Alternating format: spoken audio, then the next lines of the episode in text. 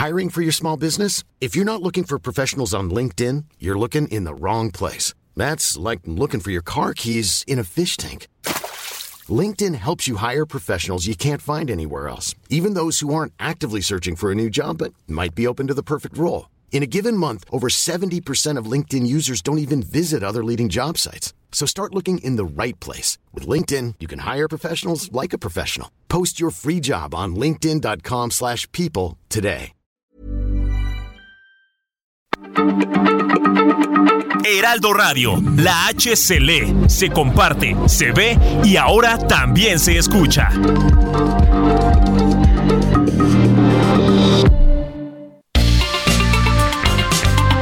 Heraldo Media Group presenta la información y el entretenimiento que usted necesita para estar enterado también en su descanso. Alejandro Sánchez y el informativo Heraldo fin de semana. Por el Heraldo Radio, con la H que sí suena y ahora también se escucha.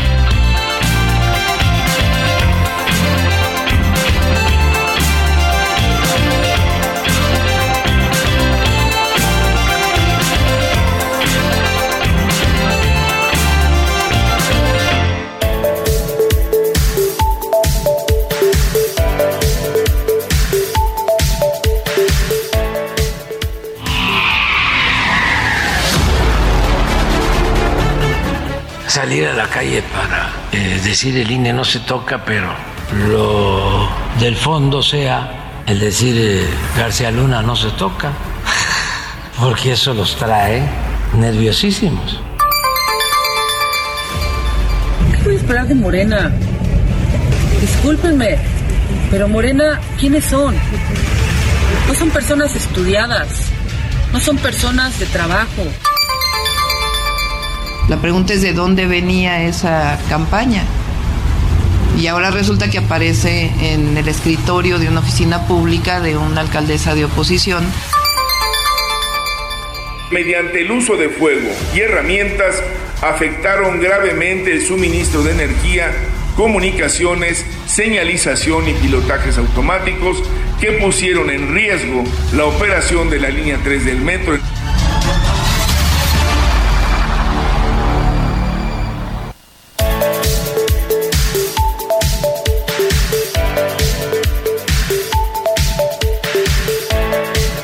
Muy buenos días, son las 7 de la mañana con 2 minutos hora del centro del país.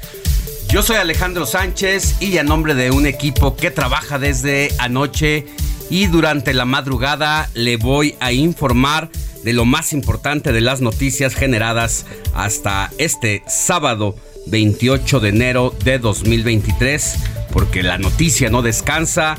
Estamos en vivo en el informativo de fin de semana en transmitiendo para todo el país desde Insurgente Sur 1271 de la Torre Carrashi. Hay mucha información. Un golpe al bolsillo de los mexicanos. El huevo está por las nubes debido al temor de un brote de gripe aviar en Estados Unidos, lo que elevó los precios. En Tamaulipas, por ejemplo, el kilo ronda los 100 pesos y hasta contrabando ya hay del producto de gallina. Así la situación. Mi querida Moni Reyes, muy buenos días, ¿cómo estás? Hola Alex, ¿qué tal? Qué gusto saludarte a ti, a Robert, a todos los amigos y a todo el gran equipo que conforman el informativo fin de semana. Aquí estamos, 28 de enero, qué rápido. Si hace un mes era 28 de diciembre, Día de los Santos Inocentes, ¿cómo corre el tiempo? Pero bueno, pues aquí estamos para servirles a todos ustedes y por supuesto mi Robert, ¿cuál es el número de WhatsApp para que empiecen a comunicarse con nosotros? El número de WhatsApp es el 5591 63 51 19.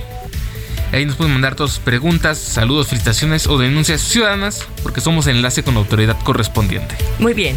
Se pasa rapidísimo el tiempo, por eso, como la vida es de instantes, hay que aprovechar cada uno de esos segmentos de nuestra vida con lo que más amamos, con quienes más amamos, lo que más nos gusta, porque cuando nos damos cuenta precisamente... Ya pasó. Han transcurrido los días, las semanas, los meses y así nos vamos haciendo viejitos. No, no digas, yo te oigo mucho mejor. Vamos a hablar de salud. Te oigo mucho mejor. Te Oye, estoy muy bien. Te ves súper. Mi aparato respiratorio es otro. Me cambió de hace unos ocho días que fui al otorrino para acá. Con todas las me siento, me siento, me siento renovado. Eh, el doctor le dio al punto que me detonaba aparentes gripes, aparentes eh, pues ataques de tos, Sí. que al final de cuentas sí lo eran, pero no generadas por una infección o no generadas por las altas eh, temperaturas o los cambios bruscos, sino porque parece que ya le dimos, todavía estoy sometido a algunos estudios, pero ese polvito, ese polvito entre los libros, entre las hojas, eh, son las que afectan y me afectaban a mí de sobremanera y ahora pues trato de evitarlos. A veces se me olvida un poquito y el otro ayer antier bajé algunas cajas de cartón de la camioneta y de repente sentí el picorcito inmediato, pero saqué mi spray, me lo puse en las fosas nasales y estamos renovados. Te veo bien. Igual mi Robert, ¿ya también? ¿Listo? ¿Ya no estás Es- malito de la garganta? Eh, todavía tenemos un poco de molestias, pero ya andamos mejorando ya. Claro. Este, ya hay que seguir el tratamiento y andar con cubrebocas en la calle y cuidar y taparse Claro. bien. Y mucho, mucha agua también es importante. Bueno, mi Alex. Así es, vamos a empezar con la información.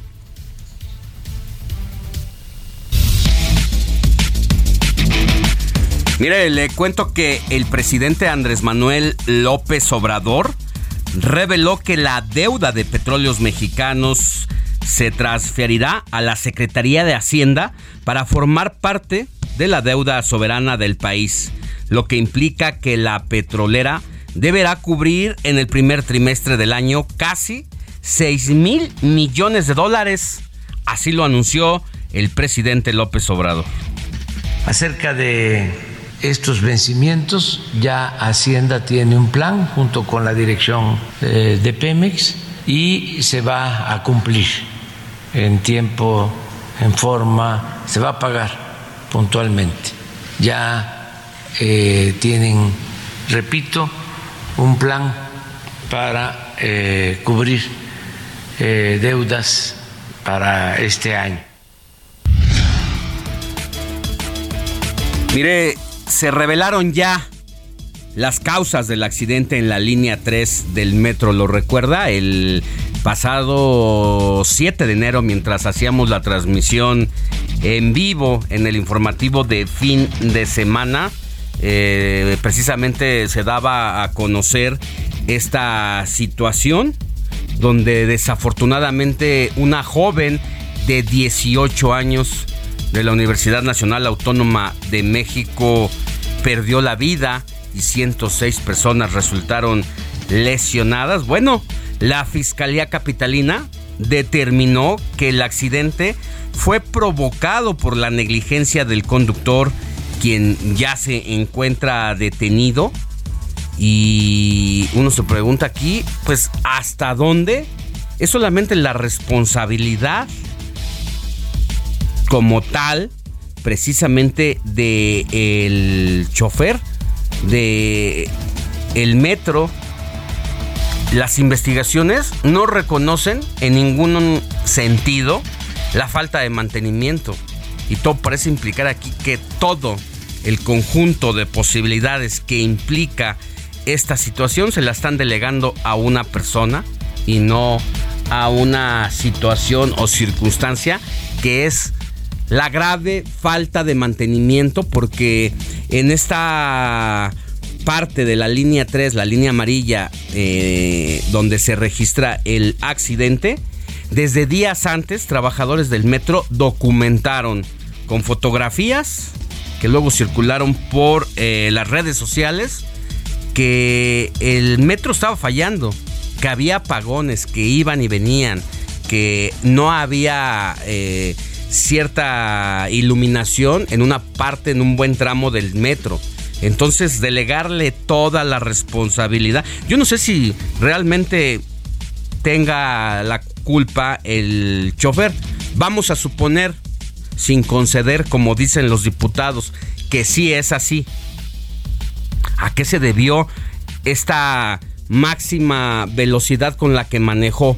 Si hemos visto cómo desde el interior del cerebro del sistema de transporte colectivo se están dando las señalizaciones con post con post-it que pegan y despegan de la pared porque son sus señalamientos. Realmente es nada más el chofer porque aunado a eso también reconocen en otras palabras que sí hubo la mano del hombre porque alguien deliberadamente cortó los cables de alta tensión que alimentan el sistema de transporte colectivo. Y uno se pregunta, si es así, pues, ¿dónde está ese inculpado antes que el chofer?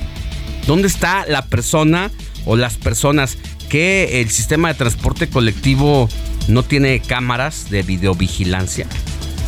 Es todo un tema que sigue siendo y seguirá siendo hasta que no se le brinde la atención al transporte colectivo metro que ya cumplió más de 53 años de existencia. Y vamos a oír un poquito de lo que dijo el vocero de la Fiscalía General de Justicia de la Ciudad de México sobre este tema y la detención del chofer del metro. La quema y corte doloso de los cables ubicados en dos registros de conexión que contienen cableado eléctrico de comunicaciones, señalización y pilotaje automático en la estación Protero en sus costados oriente y poniente. Segundo, la conducción negligente del tren número 24 que no respetó las medidas de conducción en modo de seguridad que significa no rebasar los 35 kilómetros por hora, lo que asegura que ante cualquier eventualidad el conductor pueda responder y evitar accidentes. Bueno, pues ahí está que la quema y corte deliberada de cables y por lo tanto Carlos N pues ya pasó su primera noche en la cárcel acusado de ser el enemigo público número uno del accidente del 7 de enero en el metro, uno de los peores en la historia del sistema de transporte después de lo ocurrido en la línea 12 allá en Los Olivos, donde se desplomó un tramo del tren elevado. Oiga, y sobre ese tema hay otra situación que ha pasado desapercibida en la línea 12 del metro. En la semana se hizo un boquete frente a la estación Zapotitlán. Ese fue un recorrido justo en ese punto donde se hizo el boquete que en lo personal me, me tocó recorrer durante años. Se dijo que el subsuelo no era apto para tener un tren elevado. Ese es un tema del que se prefirió no hablar en el transcurso de la semana, pero que hay una preocupación en el gobierno de la Ciudad de México, en el metro y en el sistema de aguas. Porque el socavón apareció con un aparente bache que se fue haciendo grande. Hubo un hundimiento hasta que ocupó toda la avenida Tláhuac. ¿Y sabe qué? A 5 metros de ahí se ven los pilares que sostienen la línea 12 y que en este momento están siendo reforzados metro a metro, centímetro a centímetro, desde Atlixco hasta Avenida Tláhuac, que son alrededor de 10 estaciones del metro y que se están poniendo tirantes.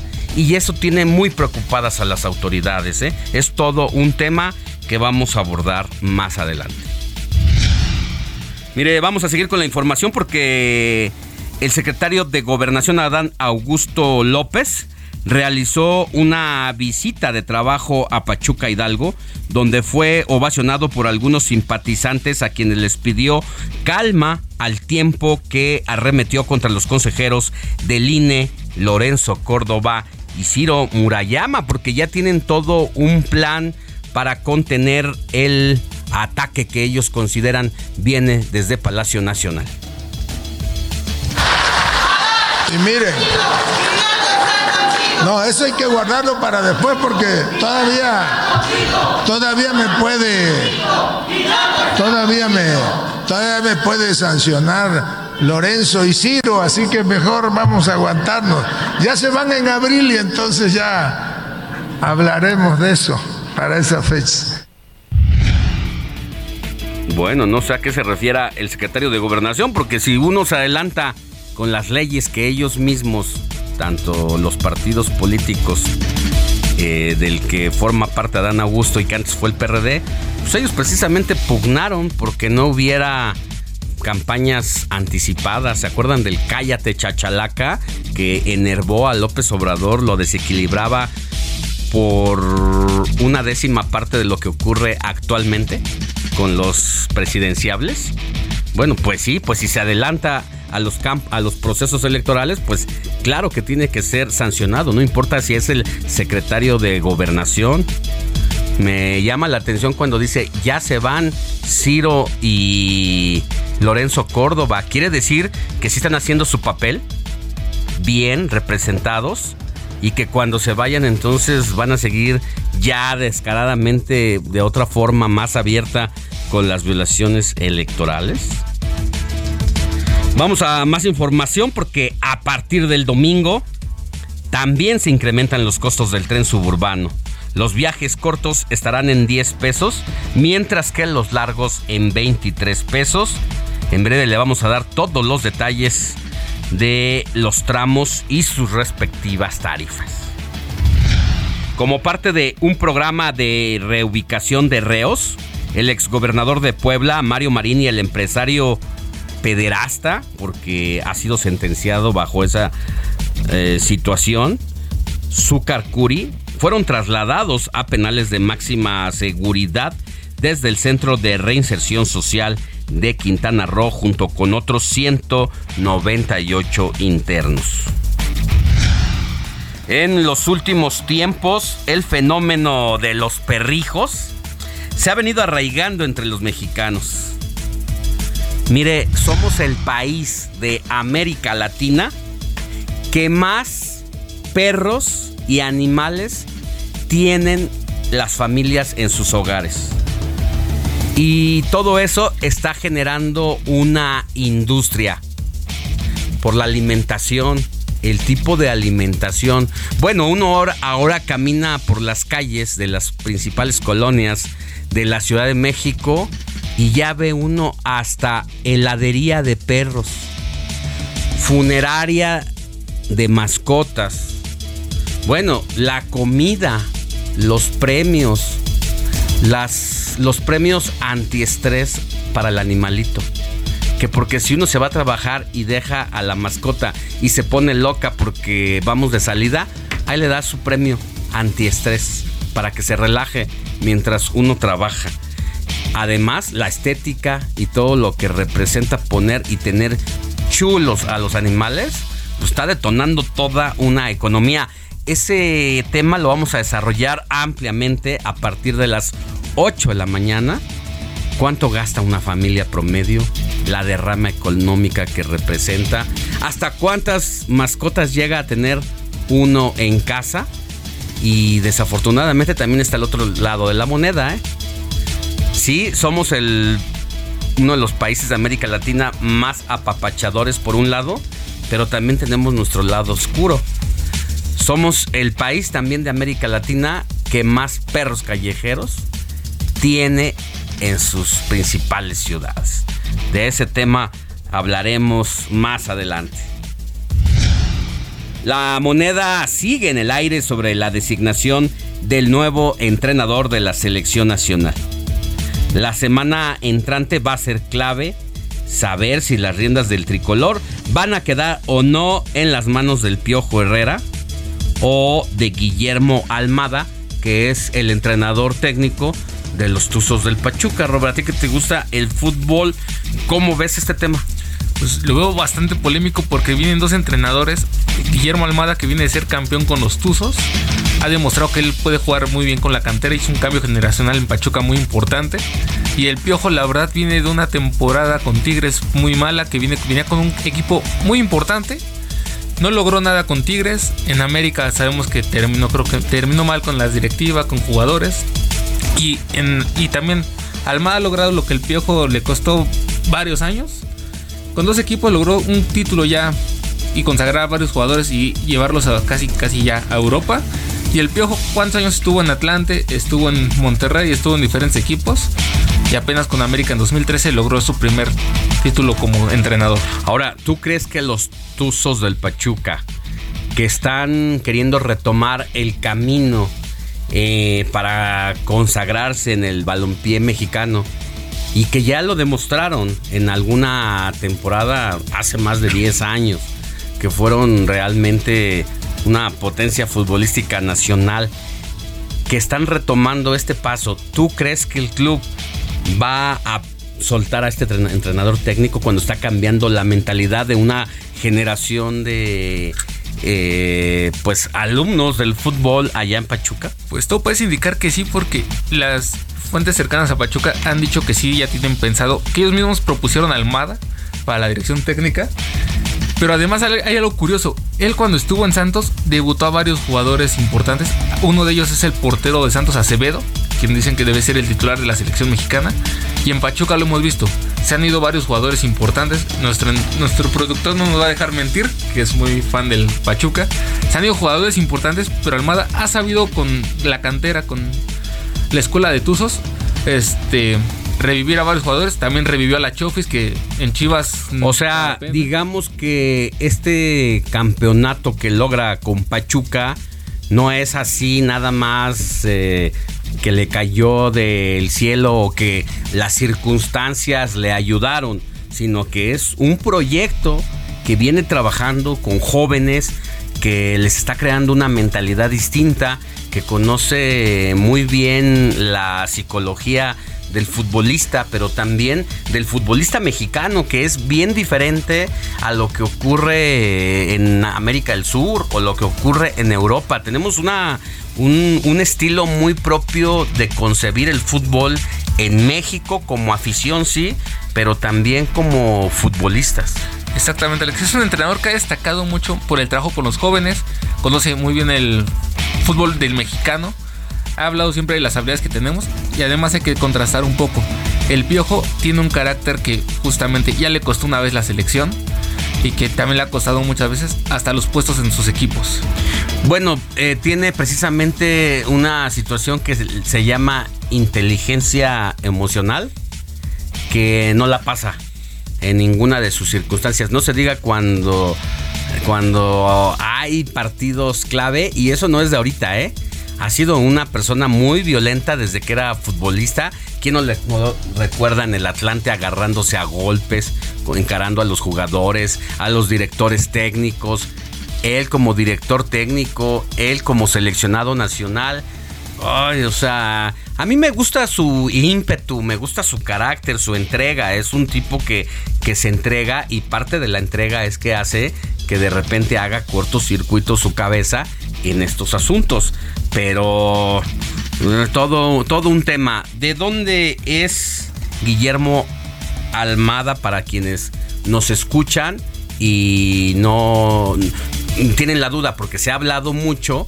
Si tiene que ser Mm, mexicano el entrenador y que porque las experiencias que hemos tenido con directores técnicos de origen extranjero, pues a veces no nos funciona.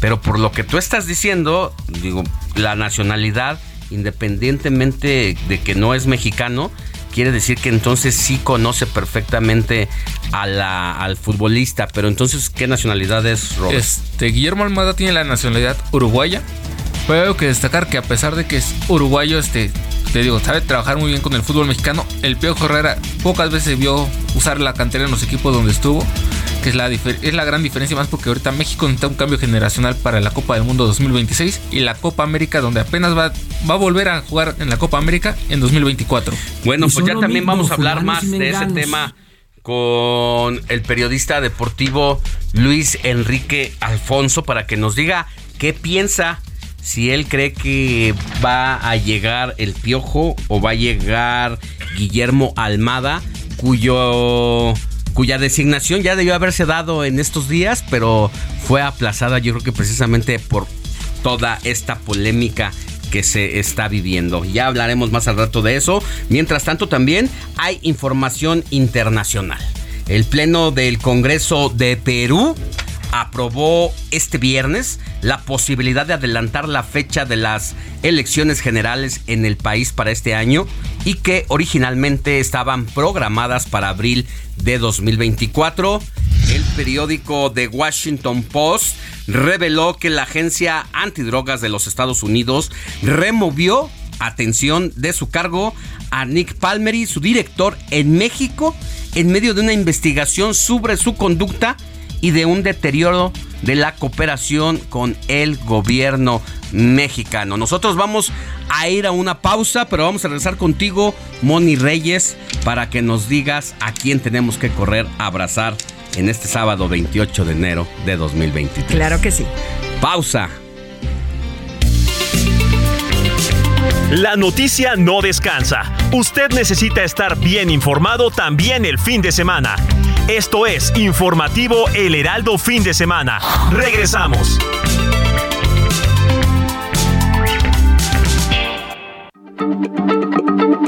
Heraldo Radio, la H se lee, se comparte, se ve y ahora también se escucha.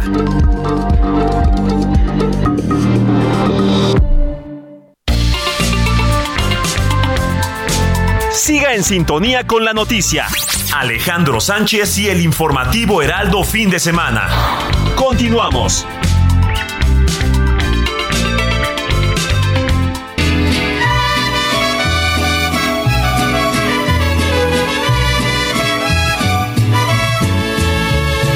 En la puerta de tu casa te venimos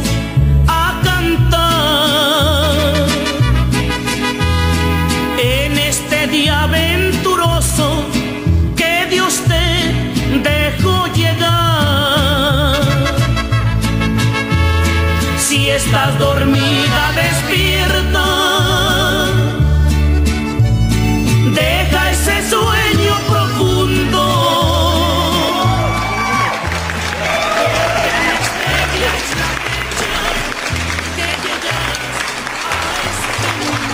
Mi querida Moni Reyes, ¿a quién tenemos que correr a abrazar con estas mañanitas femeninas? ¿Quién canta? Ay, ¿quién canta? ¿Es Lola Beltrán?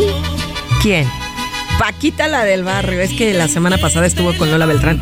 No me había puesto los audífonos, perdón. Es Paquita la del barrio. Y estas mañanitas van dedicadas antes que nada a mi amigo, mi compañero, mi confidente Julián Sánchez, un gran periodista, un compañero de, de la Carlos Septién. ¿Trabajó en conozco conoces. perfectamente. Pues muchos Al saludos. tocayo de apellido. Sánchez, pues Julián. mucho y seguramente nos está escuchando. Claro que sí, porque esa ha sido radio escucha del informativo de fin de semana, sábado y domingo. Y desde aquí te mandamos un abrazo con todo cariño, con todo amor y que tengas un gran cambio de año, un ciclo de vida colmado de bendiciones.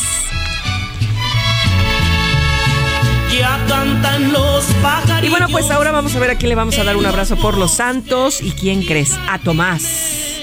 Tomás. Un abrazo. Abrazo a, quien lleve por Tomás. nombre Tomás, Amadeo, Jacobo, Bartolomé, Olimpia, María Luisa, completito y por supuesto también hoy es santo de Julián.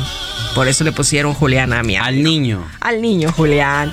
Bueno, pues muchas felicidades a todos ellos y vamos a conocer, ¿les parece? La historia de Tomás de Aquino.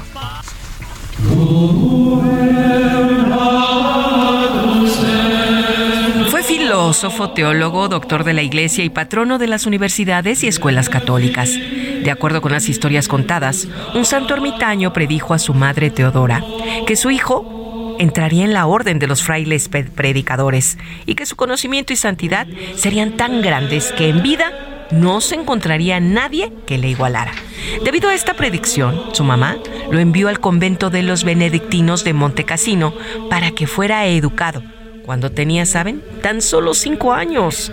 Es aquí donde él empezó a mostrar su predilección hacia la religión, ya que los monjes siempre le recordaban como el niño que siempre preguntaba, ¿Qué es Dios? Su curiosidad e intelecto no pasaron jamás desapercibidos y siempre fue alabado por sus maestros.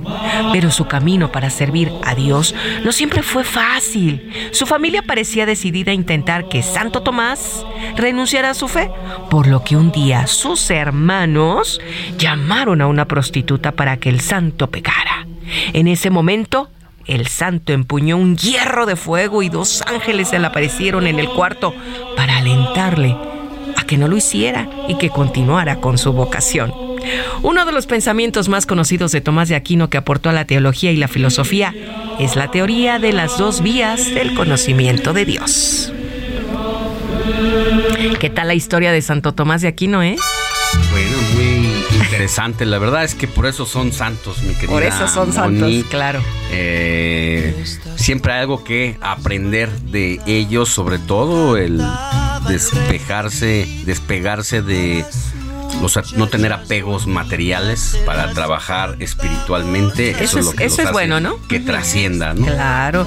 Y mira, siempre cuando alguien, yo recomiendo, alguien quiere leer, ¿qué voy a leer? ¿Qué libros? ¿Qué temas? Empiecen por biografías que les interesen. De sus Ajá. ídolos. De, de- de alguien que, que sigan, que les guste, Sí. que les llame la atención el tema, se me hace que es excelente. Yo también. Es este una tema. gran recomendación para la lectura de personas de cualquier edad, ¿eh? Claro. Si tú a un Sí. pequeñito le Ya hablas de mm, el santo y le das todo el contexto, el personaje, quién era, cómo era, las películas Y en le las que atrapa, participó, que lo de ahí para allá van a leer. Gran le- grandes lectores es lo que necesitamos. Así es. Y leer, no leer, ¿eh? Leer, Leer. con doble E. Muy bien. Gracias, Moni nada. Un abrazo a todos los que estén cumpliendo años. Desde aquí, desde el informativo de fin de semana, nuestros mejores deseos. Seguimos con más. Ya viene amaneciendo, ya la luz del día nos dio.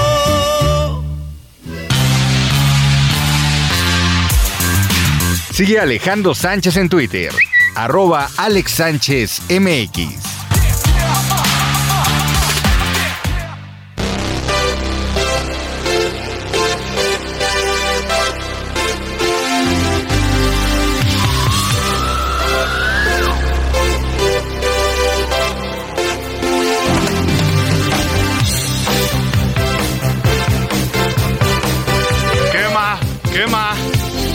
Maravilla era!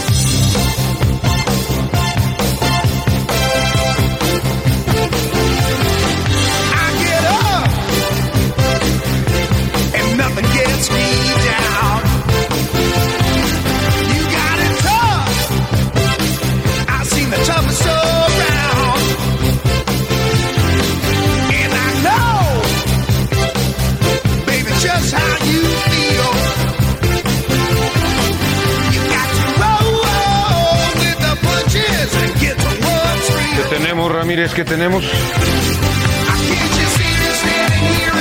Ya estamos en la selección musical de este sábado con Héctor Alejandro Vieira, que nos hace recordar a un clásico del el rock. de los ochentas, mi querido Alex, Moni, Robert, amigos del auditorio y buen día. Sí, efectivamente, hoy no empezamos con ritmo latino, hoy fue una efeméride especial, movidita. Esta canción en lo personal como que me imagino así que estoy corriendo, bueno, les he de confesar. Tuve alguna etapa de deportista, para ser exacto, de corredor, y así como que ir corriendo Falso. escuchando esa canción y Es todo. mentira. Bastante, bastante movidita, bastante buena. Y ¿Es pues empezamos, es correcto. Aunque usted no lo crea. No, yo sí te creo, de verdad. y justamente por eso le estamos escuchando este tema de Van Todos, Halen. todos alguna vez. Yo- exactamente. talla 28. Pero nos tronamos la rodilla, como dicen por ahí. Pero la comida es un vicio. Sí. ¿Verdad? Que Creo que de los mejores placeres de la vida. Y también la, La edad. comida, Ah, Vamos ok. chocheando, las gaseosas, Alejandro Vieira. Y las frías, las, las sí, cebadas. las, las, las de tarro. Exactamente. Ni modo. entonces, Oye, pero Van Halen, la verdad, es uno de los íconos eh, de la música, eh, sobre todo de los ochentas. Él eh, no necesariamente era estadounidense, ¿verdad? No, británicos, de hecho, los hermanos Eddie y Alex Van Halen justamente, y fueron parte de esta oleada de grupos de rock junto con Def Leppard, junto con Metallica, junto con Guns N' Roses, todo este fenómeno eh, rockero de los 80s y 90s. ¿Y por qué lo estamos escuchando, Alex? Porque precisamente el pasado miércoles 26 de enero, uno de los fundadores y guitarristas de esta agrupación, Eddie Van Halen, habría cumplido 68 años. Lamentablemente, bueno, él falleció el 6 de octubre de 2020 a causa de un cáncer de garganta, pero bueno, nos dejó su legado y este es uno de los grandes éxitos de esta agrupación y que forma parte del disco 1984, 1984, y que fue lanzado justamente ese mismo año. Mira, Como buena más. coincidencia. ¿Cómo le ponemos al disco? 1984. ¿En qué año estamos? 2023. Exactamente. ¿Por qué no? ¿Eh? Exactamente, mi Alex. Y pues uno de los clásicos del rock. Y de hecho está considerada en la lista del Billboard como una de las 100 canciones del rock más importantes de todos los tiempos. me, Nada me gusta, me gusta. A mí en lo personal se me hace, no me revienta así como que me ponga eh, como es el rock, como suele ser el rock, ¿no? Que te revienta, ah, se vuelve estridente, puede ser muy arriba, muy, muy heavy o no tan heavy. Esta se me hace más como una balada dentro del rock, Exactamente. pero buena. Como en una reunión. Buena, como ¿no? una reunión donde incluso y- estás platicando también Ajá. a gusto O sea, y de no te, no te molesta. No te molesta. Exacto. No, no, no, para nada. O para la clase de spinning también, algo así. Dale. Ah, bueno, tú hablando el del gym, ejercicio, ¿verdad? Yo Algo como así. no hago ejercicio, mejor la reunión. No, ¿qué más quisiera uno, Moni? Tú que estás delgadita, tú que estás muy bien. no, ya, Ay, a muy otros ya como que el Uh, cuerpo la, ya dio de sí, ya. Ah, no te Ya no es lo mismo los tres mosqueteros que 20 años después. Y pues así empezamos, Alex, con Van Halen. Gracias, Recordando. Héctor Vieira. Aquí seguimos pendientes, mi Alex. Gracias.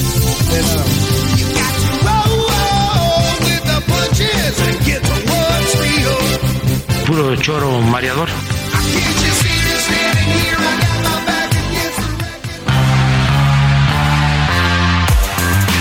Sigue a Alejandro Sánchez en Twitter. Arroba Alex Sánchez MX.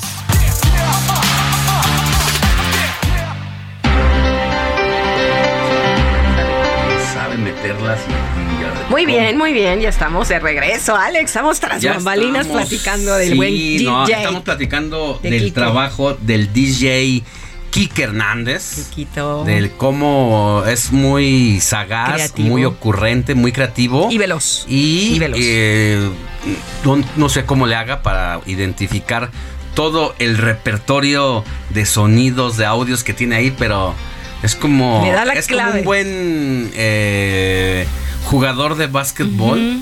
Que desde fuera del, de la, del Cancha. área, ya, no sé si se llama área, Cancha, ¿no? no, de, de la zona de, del área, sabe hacer las canastas de tres puntos limpias. Desde lejos. Sin que toque el aro. Así, mi Así querido, está mi querido Quique, Quique Hernández. Hernández. Un gusto tenerlo aquí con nosotros. DJ Quique.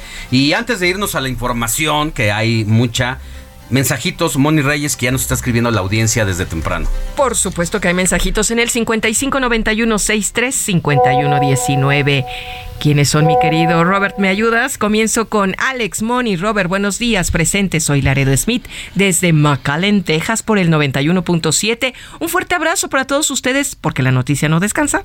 El Heraldo siempre avanza. Muchas gracias, Laredo. También tenemos un mensaje de Rafael Gómez. Hola, buen día a todos, a todo el equipo del informativo fin de semana. Me gusta mucho su programa. Muchas gracias, Rafa.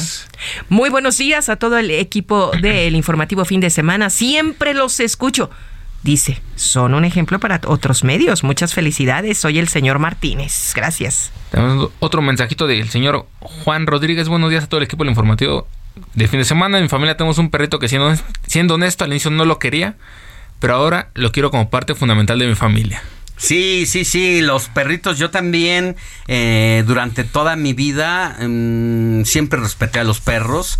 Eh, en mi casa llegó a haber, llegaba a haber perros cuando yo vivía en casa de mamá, porque tengo un hermano que es el menor de la familia y cuando iba a la tiendita o venía de la escuela, en varias ocasiones llegó con un perro a la casa porque lo había rescatado y era un niño y era difícil pues eh, no apoyarlo en esas circunstancias. Eh, hubo perros, siempre conviví con ellos de lejecitos, pero en algún momento de mi vida, cuando mi madre se jubila, ya no trabaja, entra en una cierta depresión. eh, se hace de un perrito y le cambió la vida a mi madre y me cambió la vida a mí. Suele por ver pasar. esa solidaridad perruna con la mamá, así eh, nos empezamos a encariñar con las mascotas. Claro. Y yo- todo esto, mi querida Moni, Sí. nada más para que ahorita nos des tu experiencia, porque en el transcurso del informativo vamos a hablar precisamente de el apego a los animales en México que nos hace sui generis respecto a América Latina. Somos el país con más animalitos en casa y por lo tanto ya hay una industria, una economía que se mueve en torno a esto. Ahora sí, cuéntanos. Ahora sí cuento que yo también no nunca conviví con animalitos desde que era pequeña. Mi mamá siempre fue un poco osca para eso, pero ya adulta rescaté un perrito de una vecina que la golpeaba mucho, una perrita French Poodle. Y bueno, aunque me daba miedo tocarlas o que me lamiera luego con su lengüita y todo, bueno, al final del día la amé. Duró 20 años con nosotros. ¿Cuánto? 20. Era Pero bebé. es una bebé. Era pero una además, bebé. La vida de un animal Es de de un como perrito 13, de 20 14. años Sí. es demasiado. Muy bien, porque era súper los French viven mucho. Ay, no sabes cuando tuvimos que dormirla. Sí, así, ¿Cómo así, así pasó en me casa. fue, cómo lloré, cómo... Y ahora pues, pues aquí estoy. Bueno, yo tengo a, a mi Luchi, a mi Lucy y a mi Barbs. ¿Tú a quién tienes? Yo a mi Candy, que también este, nosotros nos, nos llegó de sorpresa porque una vecina nos la nos había ya advertido que cuando tuviera su mascota se las iba a este, hijos, nos iba a dar uno. Ajá. Y justamente me pasó algo similar al señor Juan Rodríguez, bueno, a mi papá, de que cuando llegó mi Candy a la casa, este, todos la queríamos mucho, mi papá Menos siempre le hizo papá. el feo, siempre decía, llévense esa perra, yo no la quiero aquí. y a los pocos meses ya no la quitabas de, que estuviera siempre acostada con él, que estuviera cuidándolo. pasar. Entonces es una Mira. historia que pasa muy, muy Sí. seguido. Pues yo a mi poli, desde donde esté el cielo, la sigo amando a mi perrita. Eh, bueno, pues un abrazo para todas estas mascotitas Que que, nos queremos. hacen muy, Claro. muy feliz y que también pues requieren un compromiso, requieren atención, requieren vacunas, Y requieren dinero. alimentos y también es Hay que una trabajarle. es una inversión. Sí. No se no se desarrollan solas. Vámonos a la información. Mire, le cuento que durante el evento de incorporación formal de Michoacán al IMSS Bienestar, el presidente López Obrador insistió en que el sistema de salud en México será mejor que el de Dinamarca. Es el reporte de Iván Saldaña. Alex Auditorio, buenos días. Durante el evento de incorporación formal de Michoacán al IMSS Bienestar, ayer el presidente Andrés Manuel López Obrador aumentó su apuesta de transformar el sistema de salud público de México a ser no solo similar, sino mejor que el de Dinamarca. En el acto en Morelia, Michoacán, resaltó que a finales de este año contarán con la infraestructura hospitalaria, médicos, medicamentos y presupuesto necesario para dar cobertura gratuita y de calidad a todos los mexicanos. Nuestros adversarios dicen que no va a ser como yo planteo, se burlan, dicen que dije que va a ser un sistema de salud como el de Dinamarca, no. Ya ahora lo estoy pensando mejor y no va a ser como el de Dinamarca, va a ser mejor que el de Dinamarca. Dinamarca. Además, el mandatario federal resaltó que con la transferencia de los servicios estatales de salud al federal, los estados ya no tendrán tope presupuestal en materia de salud. Había el temor de que con este cambio, porque se va a federalizar la salud, vamos a hacernos cargo, no va a haber límite de presupuesto. Es lo que se necesite para tener un sistema de salud de primera.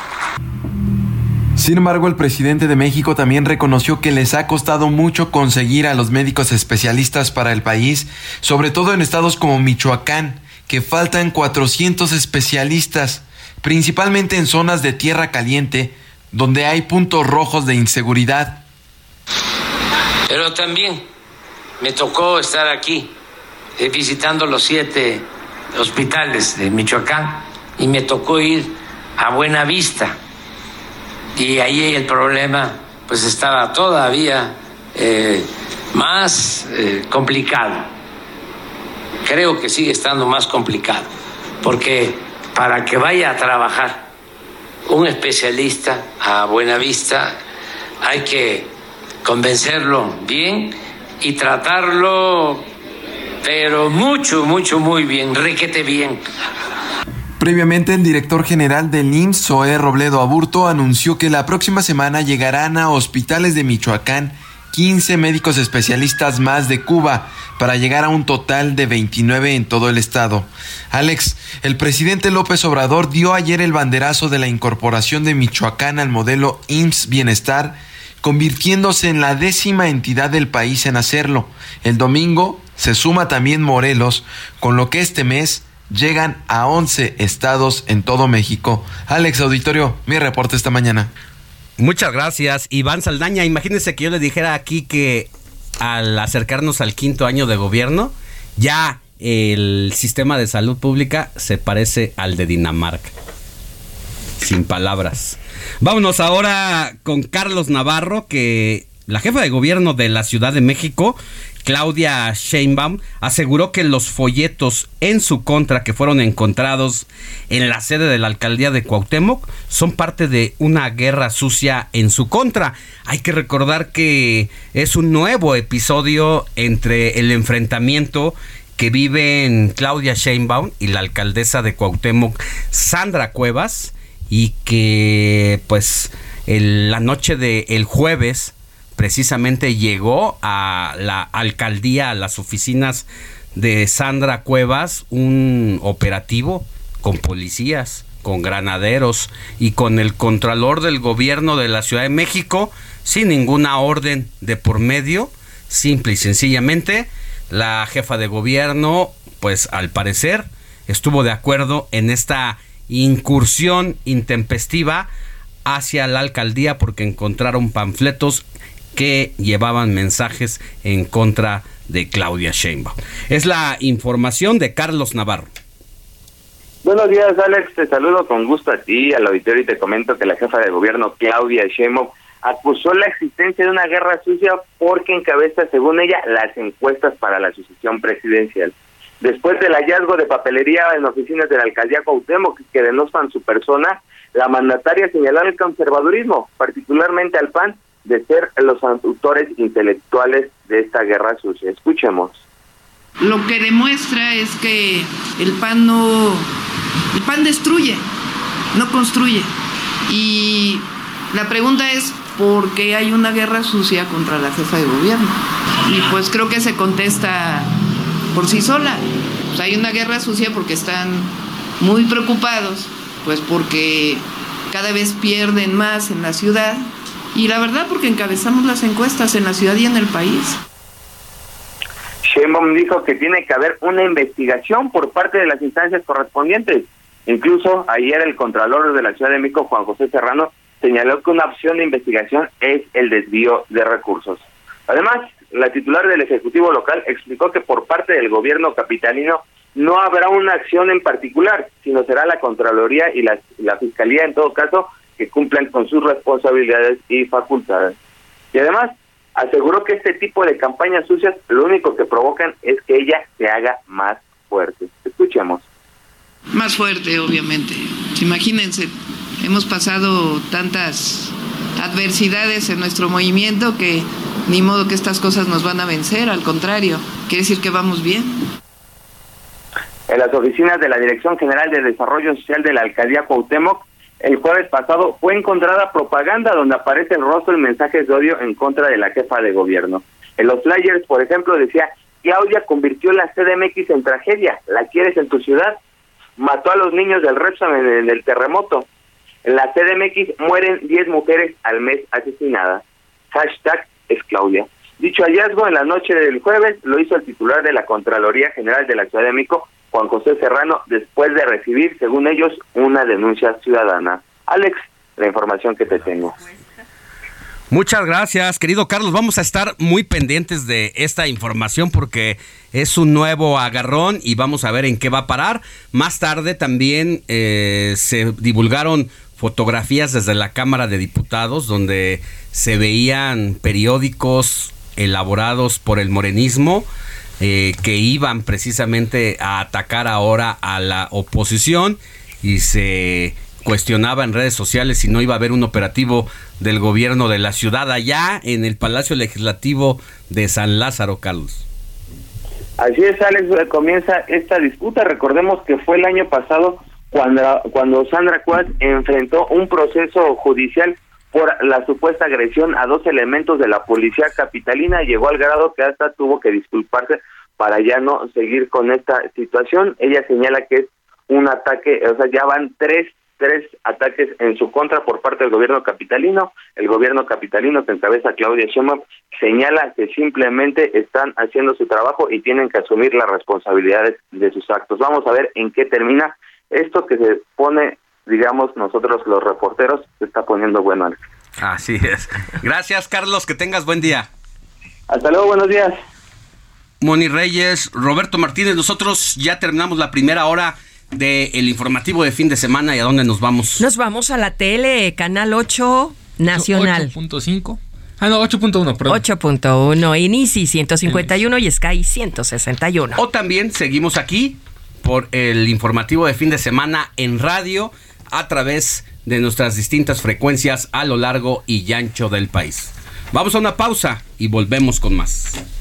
Cuida tu chamba, es tu último día y no le echas ganas. Y así quieres papeles, no. La noticia no descansa. Usted necesita estar bien informado también el fin de semana. Esto es Informativo El Heraldo Fin de Semana. Regresamos.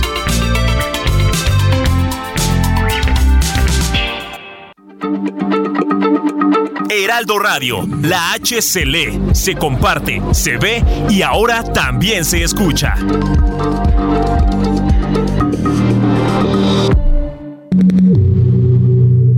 Son las 8 de la mañana, estamos en el informativo de fin de semana. Se revelaron las causas del accidente en la línea 3 del metro. La Fiscalía Capitalina determinó que el accidente fue provocado por la negligencia del conductor, quien se encuentra detenido. A partir del domingo se incrementarán los costos del suburbano. Los viajes cortos estarán en 10 pesos, mientras que los largos en 23 pesos. El huevo está por las nubes debido al temor de un brote de gripe aviar en Estados Unidos, donde se elevaron los precios. En Tamaulipas el kilo ronda los 100 pesos. La moneda sigue en el aire en cuanto a la designación del nuevo entrenador de la selección nacional. La semana entrante será clave para saber si las riendas del tricolor estarán en las manos del Piojo o de Almada. Yo creo que es este, cuestión de, de cultura tal vez o de soledad de algunos. Los animalitos son igual que nosotros y debemos de tratarlos con respeto y más que nada a mí me parece, me da gusto que la- las personas los traten así. Ahora este, las mascotas las quieren más que a uno, ¿no? Porque pues las tratan mejor y pues yo ahora sí que no sé que cada quien trata a su mascota como uno quiere, ¿no? Son animales que pues que están con uno muchos años, entonces pues se vuelven parte de la familia. Miren, en los hogares mexicanos es cada vez más frecuente encontrar mascotas. Se calcula que 7 de cada 10 familias tienen al menos un animalito. Y es que el amor por los perros llega a tal grado que incluso los consideran como un integrante más al que llegan a llamar incluso perrijo. Muy buenos días, yo soy Alejandro Sánchez y porque la noticia no descansa, estamos en el informativo de fin de semana de este sábado 28 de enero.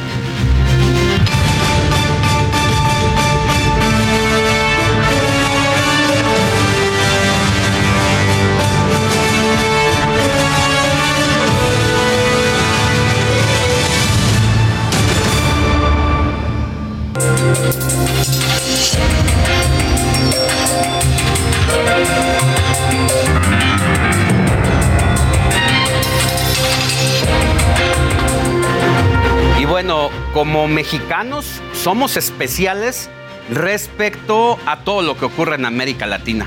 Es que aquí en nuestro país está la mayor población de perros. Esto lo dice el Instituto Nacional de Geografía y Estadística, INEGI, que en el país encontramos alrededor de 80 millones de caninos en los hogares de nuestro país. 80 millones de un total de 130 millones de la población de seres humanos, de personas, imagínense, ahí vamos más o menos.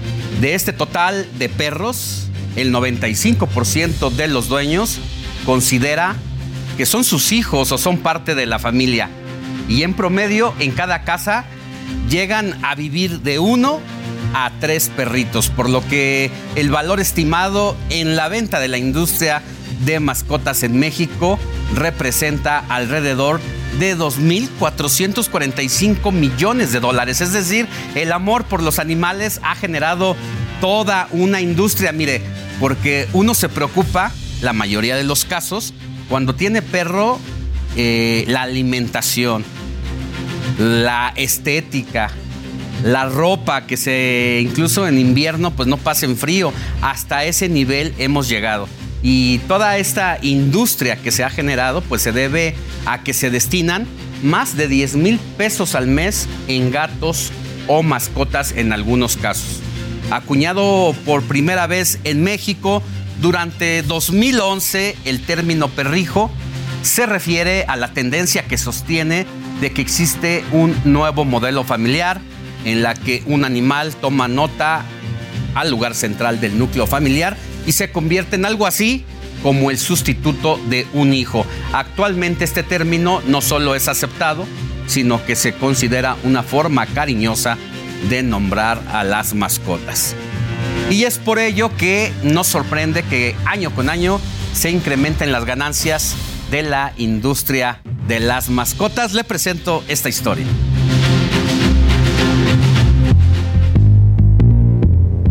Pues yo lo veo como que pues es mi compañía y, yo soy su compañía también. A medida que la gente tiene más animales de compañía, ha crecido la industria de las mascotas. En México, en 2021, representó ganancias anuales de más de 46 mil millones de pesos, según datos del portal especializado Euromotor International. Este dinero, por poner un ejemplo, representa casi dos veces el presupuesto de egresos destinado a Tlaxcala en 2023, que es de 25 mil millones de pesos. La verdad es que sí le invierto bastante dinero, dándote un porcentaje, pues no sé, quizá un 20, 25% de, pues de mi salario en, en cosas de, del perrito. Sobre todo, pues por ejemplo, el alimento cuesta como mil, mil quinientos pesos el mes. Entonces los premios igual como unos mil pesos al mes en, en cosas de, de premios deshidratados. Marilú no es un caso excepcional. Según MSD Salud Animal México, una empresa dedicada a la investigación, las personas con animales en casa, donde el 80% son perros, destinan una quinta parte de su sueldo para el cuidado de los amigos cuatro patas. Y coincido 100%, sí, sí, sí, sí. O sea, el ticket promedio de, una persona en, en nuestra tienda en específico está alrededor de los 1.500, 1.600 pesos.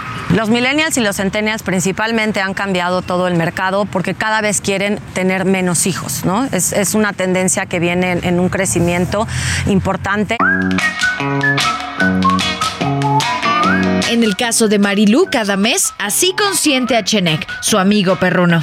1.500 pesos en alimento, 1.000 pesos en carnazas y premios, 450 pesos en protector solar, ya que es un Xolescuintle. Este hermoso abrigo para perro costó 650 pesos. A eso le aumentamos 1.600 de entrenamiento. Esto suma 5.500 pesotes. ¿Cuánto inviertes en tu mascota? No, pues una lana. Mucho. No, pues no, no, no sé, la verdad, como 3 mil pesos al mes. Pues que es la estética, la comida, yo creo como unos 3.500, 4.000 pesos más o menos. Ah, bueno, el entrenador, porque es muy necio. 800 pesos a la semana. Y los costos se van al cielo cuando se trata de salud. De acuerdo con veterinarios, la atención especializada para perros y gatos, como ortopedia y oncología, es hasta 30% más cara que la de los humanos. Y ni modo de abandonarlos, si son un integrante más de la familia. Bueno, todo un tema el asunto de las mascotas, de la relación de los humanos con los perros, porque también se ha criticado mucho esta forma de integrarlos con nosotros, de que también les hemos arrebatado su vida perruna y los hemos humanizado. ¿Hasta dónde es válido este tipo de convivio entre las personas y las mascotas? Pero bueno, para hablar del tema con quienes sí saben, saludo en el estudio con mucho gusto a Elizabeth Estrella y Roberto Martínez, que son expertos en perros y conductores de El Heraldo, precisamente que se transmite aquí en El Heraldo Televisión. ¿Cómo están, chicos? Buenos Muy bien, muchísimas gracias, Por, la, por la invitación, Alex. Y como bien decías, yo hace rato dabas un dato muy interesante, que tenemos tres perros en promedio por familia, pero habemos, algunos locos que tenemos hasta ocho o diez perros en la casa. No, o, o que le pedimos a los reyes ¿Quién se lo ve? No es mucho. Sí. Escriben sus cartas. Exactamente. No, pero bueno, el tema, como bien decías, ha sido un, tema que ha ido creciendo, obviamente. A raíz de la pandemia tuvo un, crecimiento exponencial. No, mucha gente empezó a tener perros obviamente se sentían solos en la casa y empezaron a, tener un, acompañante, un, perro, una mascota que los, que los este, acompañara en, esta, en estos dos años que estuvimos encerrados. Y sí, el, mercado creció muchísimo, ¿no? Eh, eh, son cifras impresionantes las que te presentan ahora INEGI, por ejemplo, que también hablabas de ellos. Eh, es impresionante cómo ha crecido y cómo la gente se preocupa cada vez más por sus mascotas. ¿Cómo efectivamente la pandemia vino a modificarnos todos los ámbitos? Uno habla de economía, habla de cultura, habla de los conciertos, habla de las redes sociales y la tecnología. Hablamos de perros y resulta que también nos cambió la vida, mi querida. Ah, por supuesto, porque antes hablabas, como bien decías, de todo eso y de los hijos. Ah, que si la escuela, que si el kinder. Pero ahora platicas de, oye, mi perro ladra por todo, o se hace pipí cuando otro perro se acerca, o no le gusta convivir con perros, o qué hago. Y entonces el tema es, no te preocupes, busca un etólogo. Un etólogo, o sea, un etólogo canino, o tienen problemas de piel mi perro, un dermatólogo. pero él pregunta, ¿el etólogo es para el perro o en el fondo es para el humano? Están las dos cosas implicadas porque primeramente tienes que saber por qué está reaccionando tu perro de esa manera. Y segundo, cuál es el motivo por el cual reacciona. Definitivamente. Un, simple hecho, digo, para muchos que nos conocen, Caronte es un lobero irlandés, es más grande que un gran danés para que empiecen a medir, y yo lo saco a pasear con la correa. Y entonces se va acercando a una señora que tiene un chihuahua, ¿y cuál es la primera reacción? Cargo a mi perro. Pues le transmites el... Exacto. Ese es el, punto, que tú le estás transmitiendo a tu perro inseguridad, no estás permitiendo saber si mi perro se va a acercar y que tu perro tenga la confianza de, este, ok, me hago chiquito, pero a ver, no pasa nada. No, tú ya estás imponiéndole al perro que debe de tener miedo. Sí, la verdad es que yo recuerdo en alguna terapia que vi de cómo era para el perro y esta persona, este experto, le decía a la dueña, a ver, cuénteme qué es lo que hace usted todas las mañanas, cómo empieza su relación con el perro. Entonces, el perro quedaba en otro plano.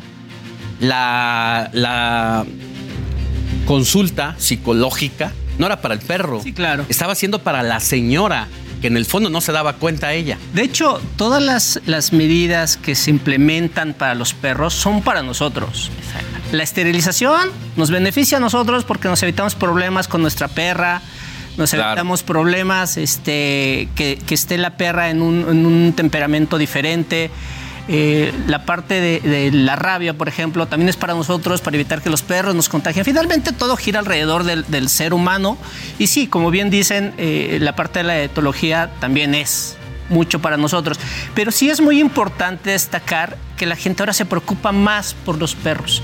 Está más informada, la gente quiere mejores productos para sus perros, la gente quiere eh, mejores alimentos para sus perros y esto obviamente hace que la industria crezca pero de una manera impresionante. Ahora, ¿hasta dónde eh, caminas por las calles de la Ciudad de México? No se diga la alcaldía Benito Juárez, que de acuerdo al INEGI también es la alcaldía donde más perros hay por kilómetro cuadrado y que uno se encuentra heladería para perros. ¿Hasta dónde realmente es? ¿No es un exceso? Pues ha crecido tanto porque antes era veías croquetas para perros, veías juguetes para perros y si acaso abrigos para perros. Era lo más que veías. Ahora, como bien dices, hay tamales, hay helados, hay hasta un paquete de fiesta donde encuentras pasteles, helados, pelotas comestibles. O sea, pelotas comestibles y todo es para el perro, obviamente.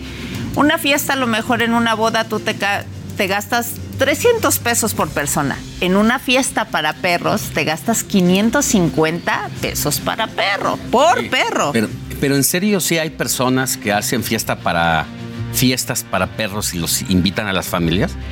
Sí los hay. Y obviamente hay gente que dice, no, obviamente tienes que traer a tu perro. O sea, no puedes venir solo, tienes que traer a tu perro porque la fiesta incluye perros, obviamente. Digo, ya se me hace un poco exagerado. Eh, nosotros traemos eh, algunos productos para que vean eh, cuánto ha crecido y cómo se ha especializado la, la industria, ¿no? La industria de la alimentación. Y son productos que tú decías, caray, no es posible que esto sirva y que, que tenga estudios aparte atrás, porque no nada más es. eh, voy a hacer tamales, no, o sea, los tamales tienen ciertos ingredientes, cierte- tienen cierta preparación y estudios para que puedan funcionar para los perros. Y que a un principio a lo mejor decías un snack, ¿qué puede ser? Bien fácil. Eh, hierves calabaza y le das calabaza, ¿no? Hierves calabaza y le das calabacita hervida y eso es un 50% de agua, entonces no va a hacer que tu perro suba de peso o el chayote. Pero ahora encontramos productos más avanzados las dietas BARF, por ejemplo, por si no le quieres dar alimento seco, o que encuentras algunos suplementos, o que encuentras muchísimas cosas, que ahora ya hasta cosas deshidratadas encuentras para Ya. tu perro. No, hombre, eh, cada cosa que se encuentra uno cuando va a la veterinaria, eh, los premios antiestrés para que los animalitos no entren en, en la locura si están viviendo contigo en un departamento y te vas y el animalito como está muy mal consentido, pues se estresa, ¿verdad? Entonces, ¿por qué no darle su premio? Pero vamos a ver cuánto, con- a revisar con ustedes, cuánto cuesta mantener a un perro. Eh, 773 pesos diarios es considerado más o menos en alimento. 35 pesos en collares y pecheras. Ciudad de México, Jalisco y Estado de México con mayores gastos. Por ser, eh, me, me llama aquí la atención que esté la Ciudad de México, que esté Jalisco y que no esté Monterrey, por ejemplo. ¿Qué está Fíjate- pasando? Fíjate que, digo, las cifras en la Ciudad de México son cifras de locura, o sea, se, se puede equiparar lo que se gasta en perros con, con presupuestos que reciben alcaldías, por ejemplo, como Xochimilco, ¿no? Es impresionante todo lo que la gente está invirtiendo en perros. Y sí, obviamente las grandes urbes, a mí también me llama mucho la atención que Monterrey no esté, pero Guadalajara, eh, Ciudad de México somos eh, ciudades, eh, digamos que muy perrunas, ¿no? O sea, tenemos muchas mascotas y sobre todo perros y gatos, ¿no? Yo leía un- una estadística, por ejemplo, en, Francia, en Europa, ahora hay más perros que hijos menores de 14 años. Es impresionante. Ya veíamos en el reportaje que además me pareció un dato muy interesante porque ese es el modo de tratar los temas. Sí, qué bonito es la relación con los perros, pero vamos a ver qué está pasando como sociedad. Y decía una de nuestras entrevistadas, es que son los millennial y los centennial quienes están dando ese giro porque han decidido no tener hijos, incluso muchos de ellos porque incluso son ecologistas y parte del acercamiento y de el trato que tienen con la ecología es no tener familia. Exacto. Pero ahí vamos entonces al otro extremo, porque también hay datos en los que los embalajes, esto se llama las bolsas donde vienen las croquetas, se gasta o acumulamos 1.12 millones de toneladas al año de basura Mm. de perros para perros y que eso está dejando una huella en el planeta. Ya. Entonces, no puedes poner en una balanza que a lo mejor un niño gaste más o produzca más basura que un perro. Qué contradicciones a cómo somos los seres humanos y cada decisión que Sí, tomamos. y fíjate que es, es eh, muy importante esto que dicen, porque precisamente para allá va la industria, ¿no? Para la sustentabilidad. Cada vez estos millennials que, mencionas y estos centennials se preocupan más por el medio ambiente, nos preocupamos más por el medio ambiente y estamos más preocupados por hacer productos, por ejemplo, como estos, ¿no? Que, que tú antes pensarías que, que no, no funcionan para los perros, pero que tienen estudios muy importantes y que se cuida el medio ambiente, que se cuida que sean sustentables con los productos que se están haciendo, ¿no? Los, los, eh, toda la industria eh, gira alrededor de esto, ¿no? Yo creo que hacia allá va, hacia las... Ayúdenme a revisar esto, porque los dueños de las mascotas tienen a los animales, pero muchos de ellos no saben cómo cuidarlos. El 62% no sabe qué hacer en caso de una emergencia. No desparasita el 35% a los animales con la frecuencia re- eh, recomendada. 30% no lo lleva al veterinario, 30% no conoce la alimentación, 22% no sabe cómo cuidar la salud, 17% no vacunó a sus perros en el último año. O sea, nos gusta eh, la compañía, pero no nos sabemos hacer responsables. La obligación, la obligación y es por ello que entonces se da el abandono, porque de todas estas cifras el 70% está en la calle, son perros en situación de calle. Ese es entonces dato. estamos hablando de un 70%, solamente un 30% nos hacemos Otra cargo. contradicción. Tenemos más, más perros en los hogares, pero también en las calles. Y tiene que ver mucho con la y- cultura y obviamente que el, el- el gobierno también haga estas campañas que antes se hacían muy efectivas. Ahora necesitamos campañas de concientización, campañas donde la- se le explique a la gente. Digo, yo leía eh, Holanda, por ejemplo, este, logró terminar con los perros de calle, ¿no? Por, por sus campañas de esterilización que incluyen hasta el 70% de hembras. De hembras. De hembras. ¿no?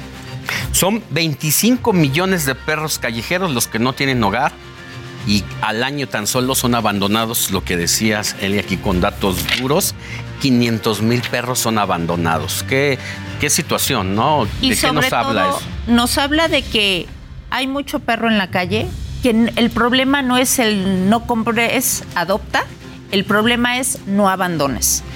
En el INEGI también hay estadísticas de los perros que llegan a reproducirse en la calle. De cada tres perros que nacen, solamente uno sobrevive. Entonces hay muerte. Y a pesar de que ese uno solamente sobrevive, hay una sobrepoblación en la calle. Entonces es, si ya viste que no te gusta la responsabilidad porque es un ser humano, es un ser vivo. O que no tienes te- tiempo, O que no, porque muchas veces decimos, Eso. ay, quiero un perro que llegue a casa y juegue con él, pero lo dejaste todo el día en tu casa, en tu departamento, Oye, regresaste es, y es lo que está se le llama tenencia responsable. Exacto. Y aquí viene una- un dato interesante, ¿no? Que eh, muchas veces se ha tomado como una bandera de regalo. Eh, Navidad, Año Nuevo, tu cumpleaños. Te regalo un perro. Espérame. No es así.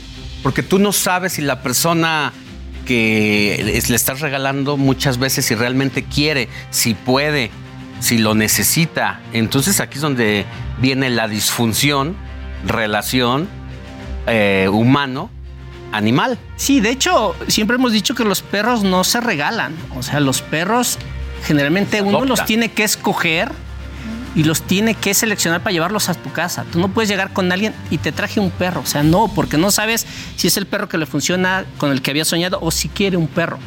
O que es lo mismo con los padres cuando los niños dicen es que quiero un perrito. Vamos entonces a, a ejemplificarlo a tendrías otro hijo, porque es darle un hermanito. El niño no se va a ser responsable de ese perro si no le enseñas tú la responsabilidad a tu hijo. Definitivamente. A ver, cuéntenos qué es esto, por ejemplo. Una maravilla. Una maravilla, porque tú hubieras pensado darle charales a tu perro. No, no, no, no. Bueno, pues estos, estos no son charales comunes y corrientes, son charales que tienen cúrcuma. La cúrcuma es, les ayuda a los perros a desinflamar articulaciones. Entonces, no solamente te va a ayudar a darle premios a tu perro porque se portó bien, sino que también vas a ayudarle, por ejemplo, a los perros senior, a los perros de edad avanzada, que tienen ya problemas con articulaciones, ayudarlos a desinflamar. Y esto que tenemos aquí es lo que te daban este, cuando eras chiquito para que crecieras sano y fuerte. Emoción de Scott. Casi. Casi. Esto es de salmón. Esto es de salmón, es un aceite de salmón, el que va a ayudar a perras que están embarazadas, que están gestantes, a que tengan mayor desarrollo, a cachorros que se desarrollen más, a que lleguen a tener su sistema inmunológico más fuerte y son suplementos. Ya. Entonces, si tienes el perro que no le gustan las croquetas y que a veces sí, que a veces no, con esto vas a ayudarle a que consuma lo que debe de consumir. Exacto, y es lo que comentábamos, ¿no? ¿Hacia dónde se está yendo la industria? Hacer productos como estos, Claro. que antes no pensábamos, antes simplemente el chalequito, la croqueta, que, la que fuera, y ahora no. Ahora hay productos especializados y con muchi- muchísima... eh, estudios, Sí, estudios, estudios, que, que, que te van a decir, le va a ayudar a tu perro y no nada más es la receta de la vecina de la esquina que te dice, a mí me resultó Ya. esto. Chicos, pues en 30 segundos el mensaje final para quienes conviven o quieren convivir con perros. Pues yo les diría que primero analicen su, su nivel de vida, su estilo de vida para saber qué perro es el que les conviene, qué perro es el que más les acomoda. No es necesario tener este perro si es que no lo, lo van a cuidar. Si, aunque esté de moda tener perro en la Condesa, en la Roma, si no tienen tiempo, no lo tengan. Les va a dar mucha envidia que ven a gente paseando con perro, pero si ustedes no tienen ese tiempo, por favor, no tengan Muy bien. Eli Roberto, muchas gracias por haber estado con nosotros como siempre. es Gracias un gusto. por invitarnos. Muchas gracias. Que tengan buen día. Igualmente. Gracias, Hasta igual. pronto. Vámonos a una pausa y volvemos con más información.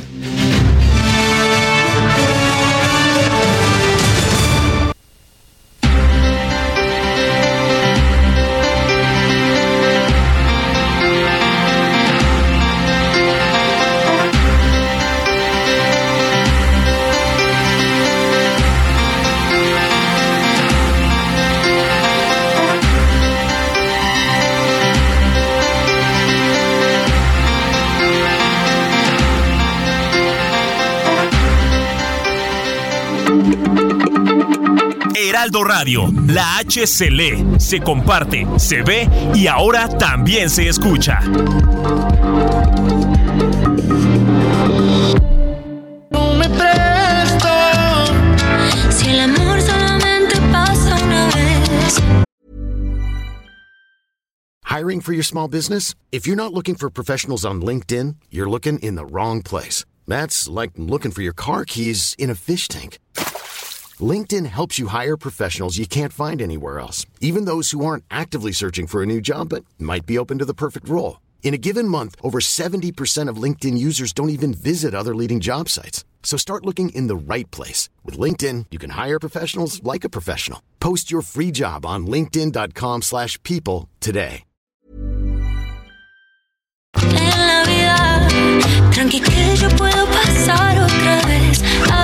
En la vida. Yo lo sé, esos ojitos no saben mentir. Esa boquita no sabe mentir. La verdad es una sola y te voy a decir. Que si te vas acostumbrando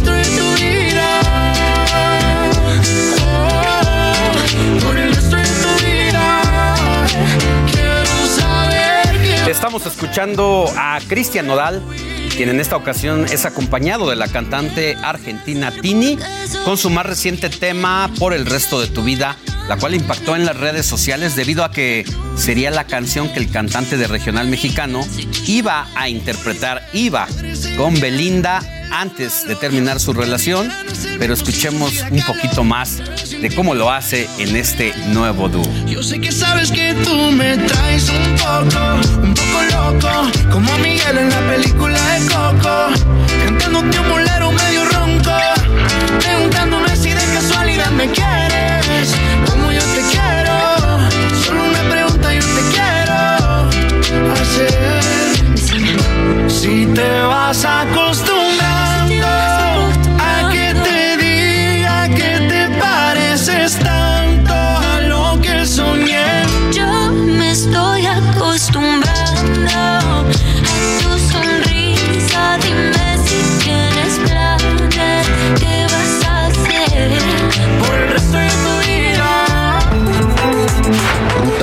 2023.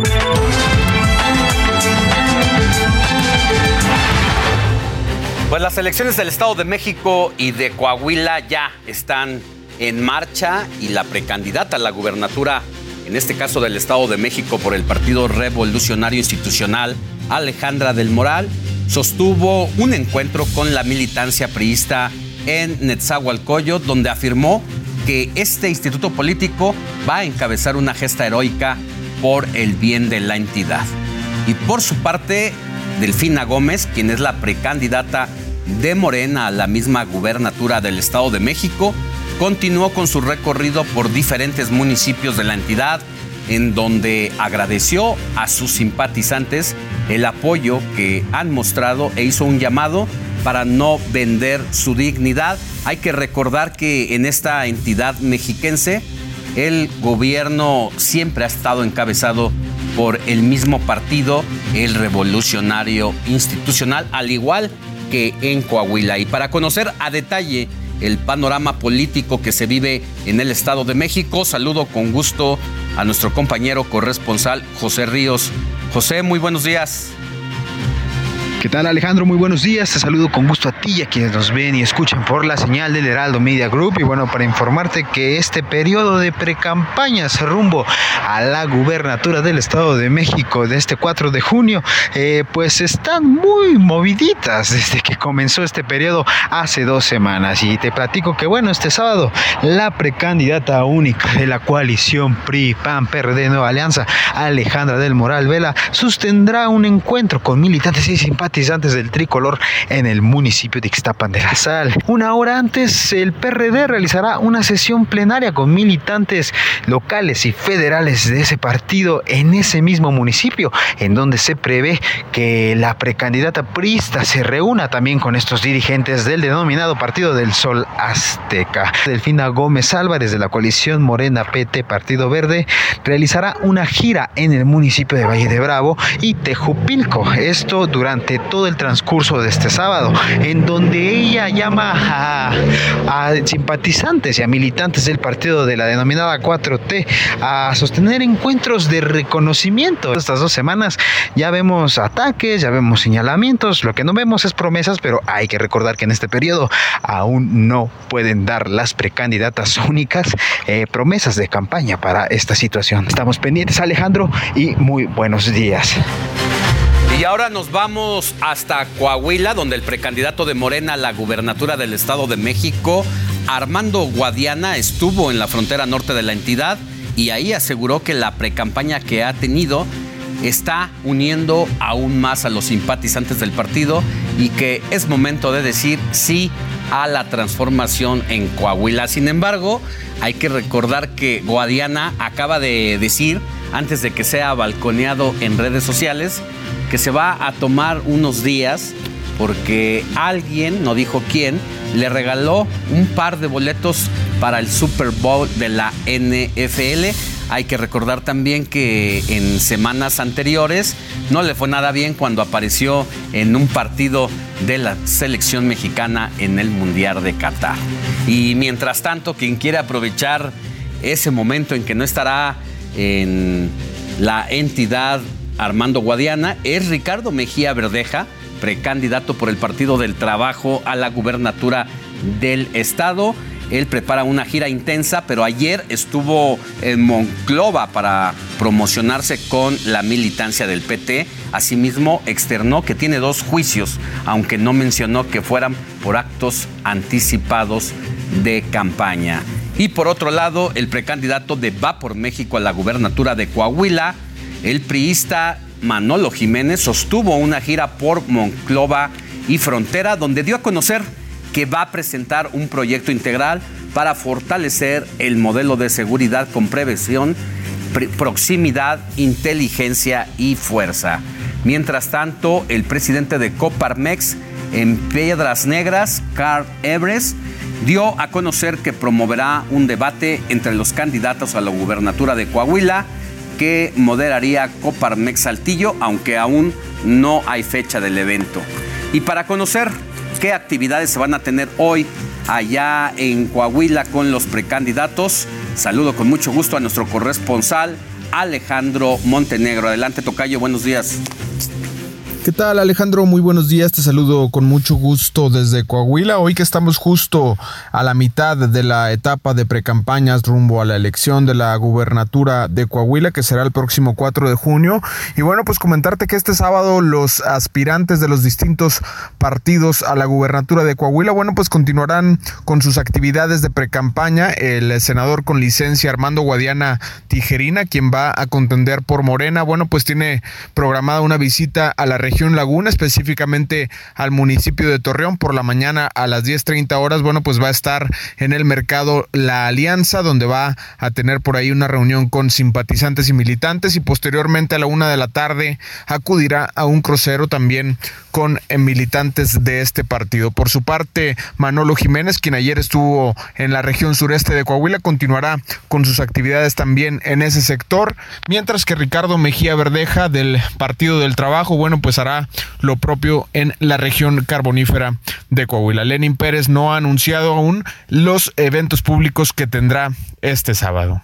Es la información desde Coahuila. Ruta 2023.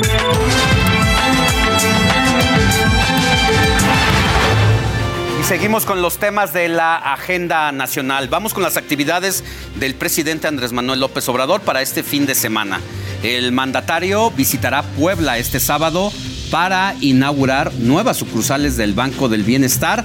También tiene visitas programadas en los estados de Hidalgo y Tlaxcala, mientras que para el domingo 29 de enero, o sea, el día de mañana, el presidente viajará hacia Morelos, donde va a visitar el Hospital General de Temixco Morelos para supervisar los trabajos de remodelación. Y vamos a ver qué le dice a el gobernador Cuauhtémoc Blanco, exfutbolista, quien ha dicho que quiere seguir en la política, pero que se lo va a pedir a ya sabes quién, así lo dijo, refiriéndose al presidente de la República, y que en caso de que le diera el no, bueno, aunque sea se conforma con ser dire- director técnico de un equipo de fútbol.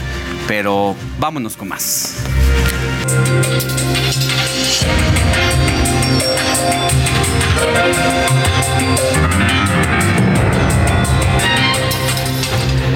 Momento de hablar sobre los suspirantes o las corcholatas del presidente. Iniciamos con Marcelo Ebrard. Marcelo Ebrard tuvo una reunión con el embajador de Estados Unidos en México, Ken Salazar, en el marco del entendimiento bicentenario sobre seguridad, salud pública y comunidades seguras. En el encuentro ambos personajes intercambiaron puntos de vista sobre medidas de coordinación para estrechar el trabajo conjunto y asegurar el desempeño adecuado de las redes consulares de los dos países. Durante la semana, fiel a su costumbre, Ebrard tuvo que apagar el fuego generado por las acusaciones de Mike Pompeo sobre un acuerdo oculto entre México y Estados Unidos para un tercer país seguro. Mientras que, para el fin de semana, no se tienen actividades programadas por el secretario de Relaciones Exteriores, Fernando Galván, Heraldo Media Group. Y vámonos con la corcholata paisana del presidente, Adán Augusto López. La corcholata paisana del presidente, Adán Augusto López, este viernes sostuvo una reunión con integrantes del Consejo Coordinador Empresarial, donde acordó mantener un trabajo conjunto en favor del crecimiento económico y desarrollo del país. Más tarde, el secretario de Gobernación visitó Pachuca Hidalgo para la firma del convenio para la construcción de la paz. En el evento, Adán Augusto pidió a los ciudadanos guardar los gritos de apoyo a su candidatura, debido a que el INE todavía lo puede sancionar. No, eso hay que guardarlo para después porque todavía, todavía me puede, todavía me, todavía me puede sancionar Lorenzo y Ciro, así que mejor vamos a aguantarnos. Ya se van en abril y entonces ya hablaremos de eso. El funcionario federal declaró que no ve ningún tipo de pleito entre el gobierno y el INE, por lo que acudirá al Instituto Electoral para deslindarse de las expresiones de Adán Siva. Se espera que entre sus actividades de este sábado, Adán Augusto viaje a Chihuahua, donde tendrá una reunión con alcaldes fronterizos. Para el Heraldo Media Group, Roberto Martínez. Bueno, y mientras tanto, Ricardo Monreal generó polémica. Ya es parte de las corcholatas porque apareció en un comunicado de prensa tanto del presidente nacional de Morena como del propio presidente de la República. Y dijo que él no quiere someterse a la encuesta interna del partido porque puede manipularse. La corcholata desobediente Ricardo Monreal estuvo el viernes en el acto de conmemoración anual en memoria de las víctimas del holocausto que se llevó a cabo en el Senado. No podemos normalizar el antisemitismo. No podemos normalizar la discriminación y la desigualdad. No podemos normalizar la polarización. Un acto de conmemoración como este nos llama a asumir nuestra responsabilidad como ciudadanos, como servidores públicos. Mientras que el jueves dio de qué hablar, y es que durante un foro desarrollado en la Universidad de Monterrey, Nuevo León, afirmó que no participará en la elección de candidato de Morena si es que mantienen el método de encuesta. Yo no me sometería a una encuesta del partido. Que la haga el partido, que la cambie el partido, que lo organice el partido, no creo. A su vez, profundizó sobre el panorama político que se vive en nuestro país, donde ve una poca credibilidad de ciudadanos a los funcionarios. Los políticos estamos en un mal momento. La gente no cree en los políticos. Se requieren que los jóvenes, los jóvenes empiecen a formarse en lo público, en la cosa pública. Para este sábado, Ricardo Monreal no reporta actividades. Iván Márquez, Heraldo Media Group. Y cerramos este segmento de los suspirantes con Claudia Sheinbaum, quien hizo un recorrido en Azcapotzalco para supervisar uno de los pilares, estos centros culturales y deportivos que desarrolla por toda la capital del país. Ahora tenemos información de Claudia Sheinbaum Pardo, corcholata de la capital del país. La jefa de gobierno de la Ciudad de México visitó dos de los puntos de innovación, libertad, arte, educación y saberes, pilares, que se ubican en la alcaldía Azcapotzalco, de los 15 que hay en la capital. Esto con el fin de conocer las historias de las personas que llegan a estos lugares y que aprenden algún oficio en los talleres.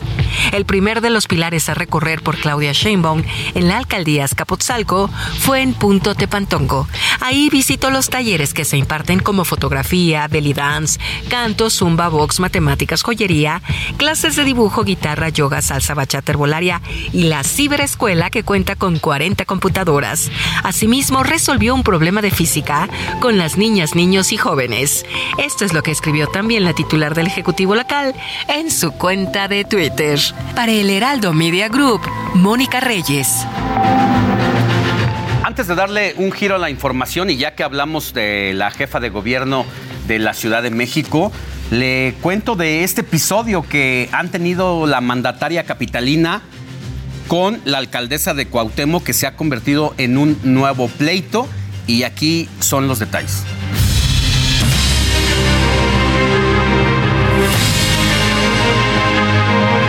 Los panfletos y carteles encontrados en la alcaldía Cuauhtémoc son parte de una guerra sucia de la oposición, de acuerdo a la jefa de gobierno de la Ciudad de México.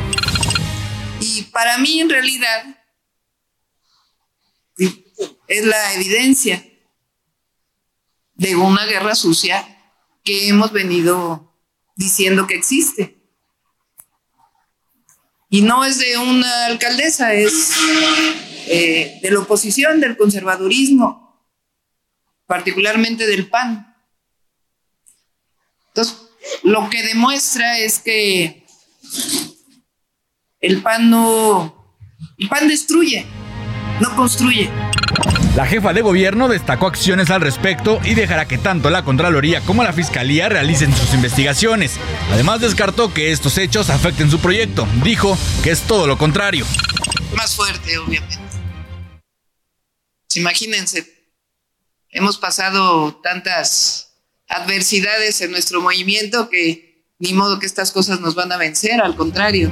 El contralor capitalino explicó que la Fiscalía General de Justicia tomó conocimiento de la propaganda, por lo que también abrió una carpeta de investigación y precisó que será la misma Fiscalía la que determine el delito. Mientras tanto, señaló que la Contraloría tiene los elementos de prueba para iniciar la investigación y la continuación del expediente por posible desvío de recursos.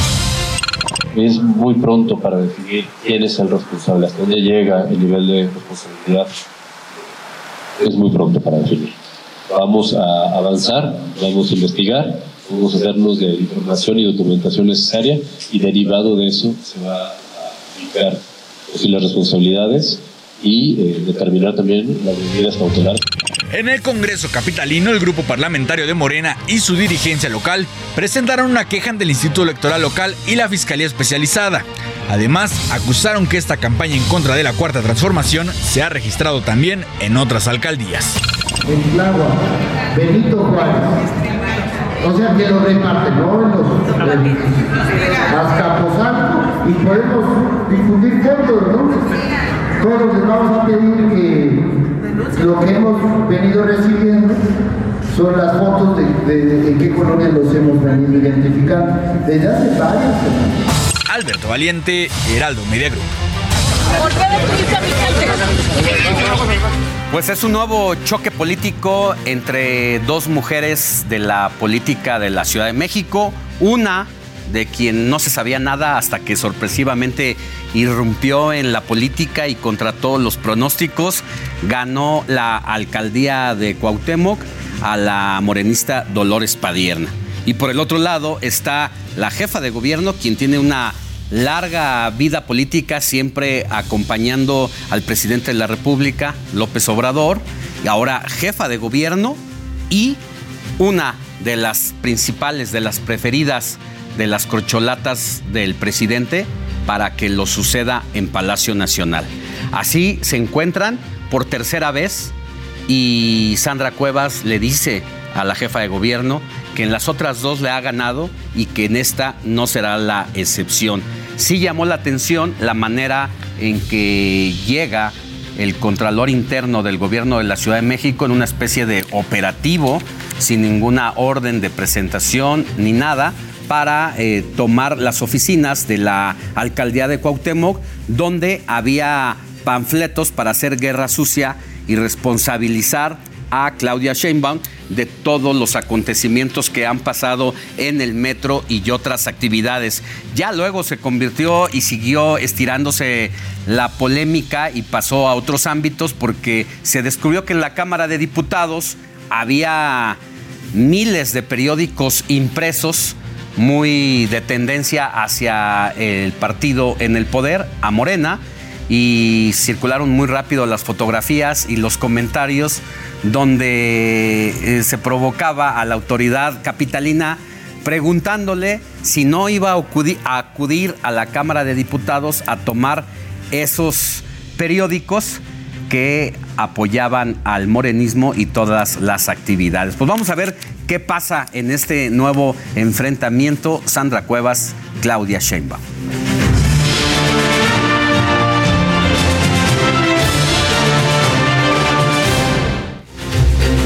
Y eso pasó en la alcaldía Cuauhtémoc, pero en redes sociales, ya le decía, pues aquí está esta denuncia, mire, es el comentario que le hacía.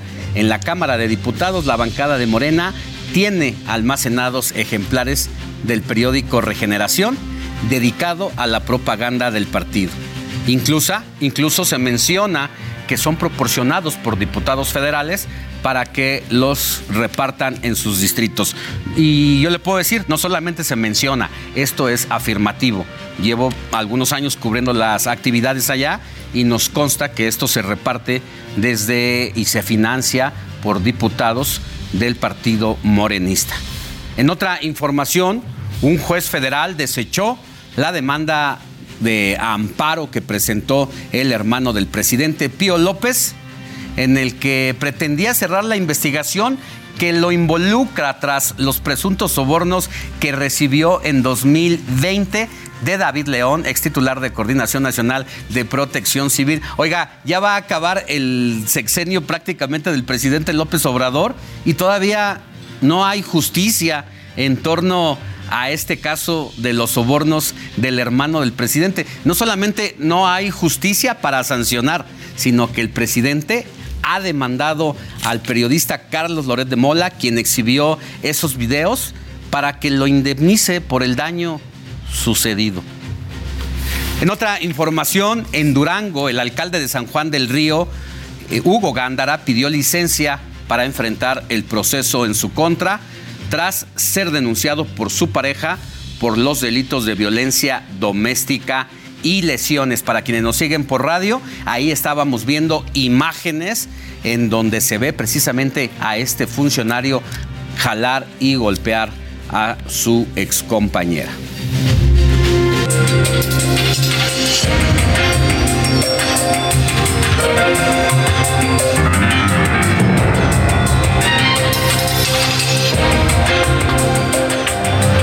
Miren, temas del Instituto Nacional Electoral que ha estado en el ojo del huracán. El presidente contra los consejeros, los consejeros contra el presidente en este plan B que se va a discutir en el Senado de la República, porque esta reforma advierte que los cambios convocarán, provocarán conflictos postelectorales en el 2024 además de que se va a dinamitar el sistema democrático a consecuencia de la inequidad en las campañas e incertidumbre en los resultados. Y por estos cambios que plantea el denominado Plan B en el Instituto Electoral, pues ya se preparan impugnaciones ante el Tribunal Electoral del Poder Judicial de la Federación, no solamente por parte del INE, sino también de la coalición Va por México, que es integrada por PAN, PRI, PRD, y el presidente vaya que ha remetido en contra de Lorenzo Córdoba, presidente del Instituto, de los consejeros y de la oposición. Y desde el INE, pues precisamente se plantea que la reforma electoral va a eliminar a vocales que actualmente realizan todos los trabajos de logística para la instalación de casillas y solo quedaría una persona encargada de ese trabajo. Asimismo, se generaría incertidumbre de saber si existe disponibilidad de espacios públicos, además de que se violaría la autonomía del instituto al permitir que la Secretaría de Relaciones Exteriores valide la lista nominal de electores en el extranjero.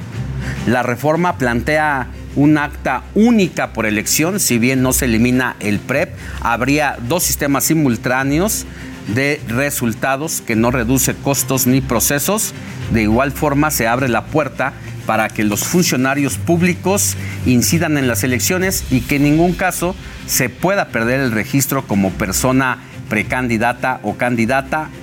Y bueno, pues también se quieren eliminar muchas cosas más pero al regresar del corte comercial vamos a entrar en comunicación con el consejero del INE, Javier Rivera, para abordar todos estos temas. Vamos a una pausa y volvemos con más. Heraldo Radio, la H se lee, se comparte, se ve y ahora también se escucha.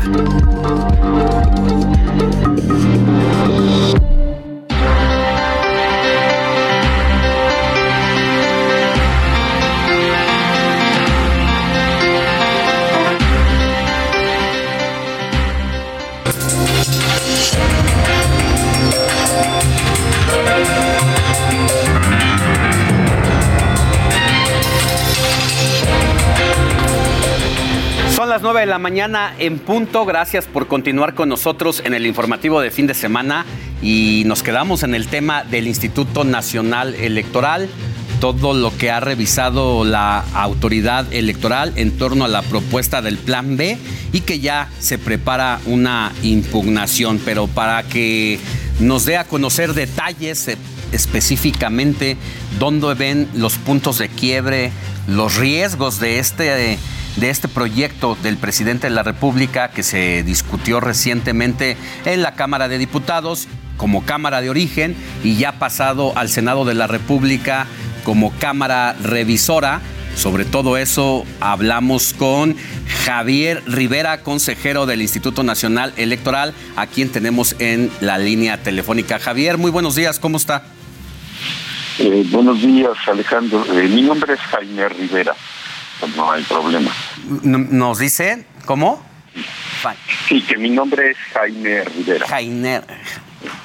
Gracias.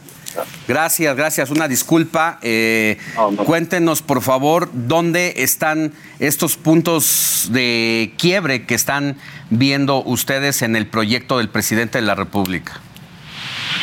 Hay muchos, muchos cambios en las disposiciones de varias leyes que afectan gravemente las facultades del INE, su estructura y su capacidad para garantizar elecciones libres y auténticas.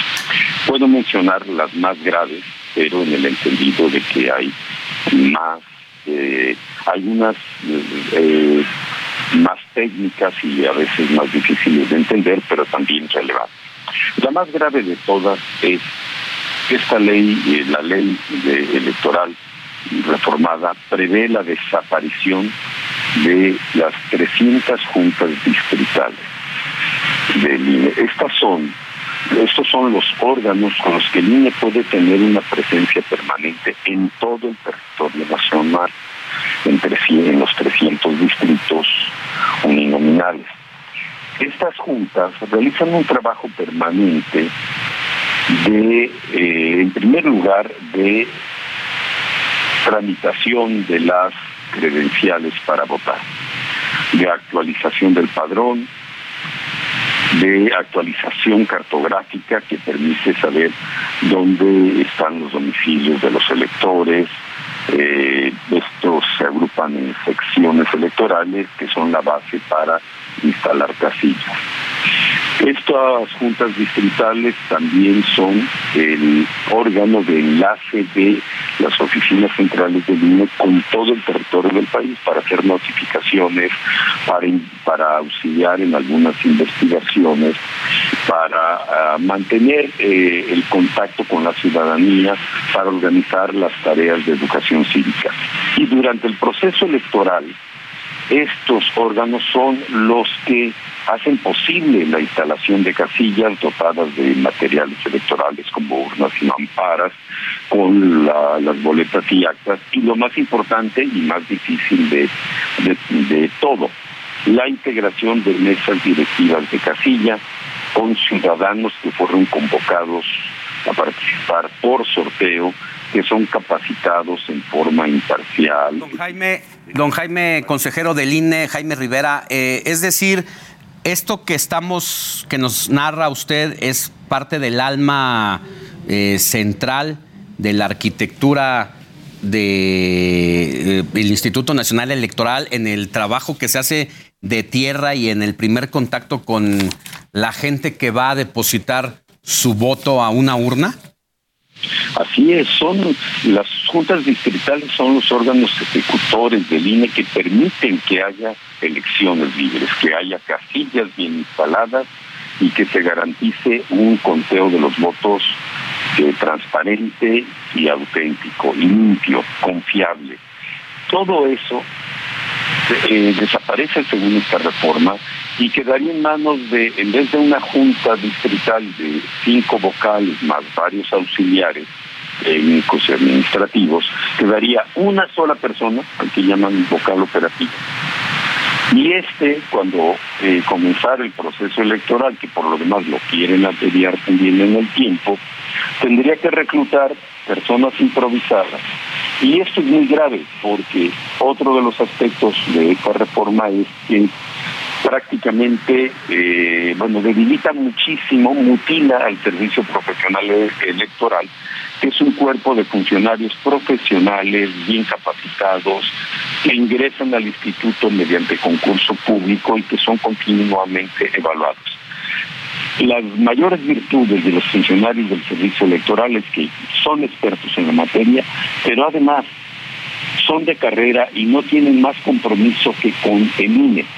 Cuando, como en el pasado, antes de 1990, los funcionarios electorales los reclutaba la Secretaría de Gobernación de manera temporal, buscaba personas allegadas al gobierno o al partido oficial, les encargaba la organización de elecciones y a veces los premiaba según el resultado de las elecciones. Eso, eso obviamente impedía que hubiera elecciones eh, eficientes y auténticas. realmente libres. Esta reforma es como si quisiera volver en el tiempo 30 o 40 años a los años en que había un solo partido hegemónico y las elecciones las manejaba el gobierno en beneficio de su partido. Parece que a eso quieren volver y por eso el INE ha levantado la voz y no solo los consejeros, todos nuestros funcionarios en todo el país están muy preocupados y manifiestan su inconformidad con una ley regresiva que acabaría con las elecciones libres. Por lo pronto, lo que se pondría en grave riesgo para el, para el 2024 es la capacidad de la autoridad electoral de instalar todas las casillas con funcionarios de casilla imparciales y bien capacitados. Es decir, se pone en riesgo la posibilidad de realizar elecciones. Ya. Bueno, pues parece que no hay marcha atrás por parte del partido Morena en el Senado de la República para consumar este plan B a las elecciones del presidente de la República y entonces ustedes ya estarían en disposición de llevar este recurso, esta queja ante la autoridad correspondiente, Jaime. Sí, ante el Poder Judicial, que es un órgano de control, un poder de control de la constitucionalidad, vamos a recurrir, porque además estas disposiciones, además de ser destructivas regresivas son inconstitucionales en su mayor parte. Y la Suprema Corte de Justicia y el Tribunal Electoral podrán revisar la, eh, el contenido de estas reformas y dictaminar sobre su constitucionalidad. Estamos seguros de que muchas de estas eh, modificaciones son inconstitucionales y por lo tanto el Poder Judicial debería declararlas como tales, revertirlas, invalidarlas y permitir que las elecciones de 2024 se lleven a cabo, a cabo como se realizaron las de 2018 y algunas anteriores, de una manera eficiente, pacífica, libre y con resultados auténticos. No hay necesidad de cambiar las normas electorales que tenemos hoy que han dado muy buenas cuentas, muy buenos resultados inclusive a menos que, que sugieran que hubo fraude en las elecciones de 2018. Pues no las ha habido, no ha habido fraude en las elecciones anteriores, tampoco desde que existe una autoridad electoral autónoma y profesional. Eso es lo que se quiere destruir y eso es lo que los mexicanos no deberíamos permitir. Muchas gracias, consejero del Instituto Nacional Electoral, Jaime Rivera. Que tenga buen día. Gracias, Alejandro. Eh, igualmente, muchas gracias por esta oportunidad.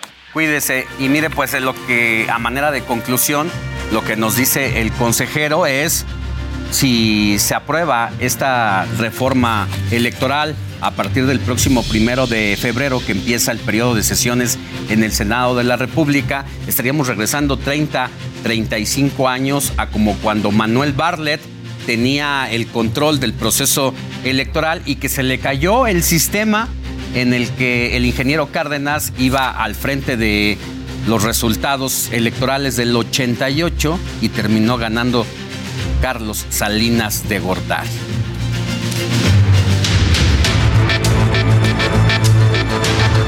Resumen informativo. Comenzamos en Perú. El expresidente Pedro Castillo agradeció a López Obrador y a los mandatarios de la CELAC su apoyo para exigir que sea liberado. El exmandatario está detenido desde diciembre pasado acusado de rebelión cuando intentó disolver el Congreso de su país. Siguiendo con Perú, la presidenta Dina Boluarte propuso adelantar las elecciones a diciembre de este año ante la crisis en su país. Las protestas que piden su renuncia han dejado alrededor de 60 muertos. Policías de Haití protestaron por el asesinato de seis agentes a manos de pandilleros. Los manifestantes irrumpieron en el aeropuerto internacional de la capital Puerto Príncipe e intentaron asaltar la oficina del primer ministro Ariel Henry. El presidente de Rusia, Vladimir Putin, acusó a Ucrania de cometer crímenes neonazis. Esta vez lo hizo en el Día Internacional en memoria de las víctimas del holocausto, en un nuevo intento de justificar su invasión a territorio ucraniano. En Estados Unidos se revelaron imágenes del ataque contra Paul Pelosi, esposo de la expresidenta de la Cámara de Representantes Nancy Pelosi. El agresor David de Papé irrumpió en su casa de San Francisco con un martillo y confesó que planeaba romperle las rodillas a la demócrata. Un tiroteo sembró el terror en Jerusalén. Siete personas murieron y diez más resultaron heridas en una sinagoga. El tirador fue abatido.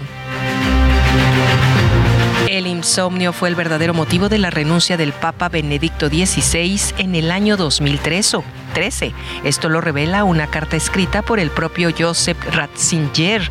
El documento se lo envió a su biógrafo y salió a la luz esta semana.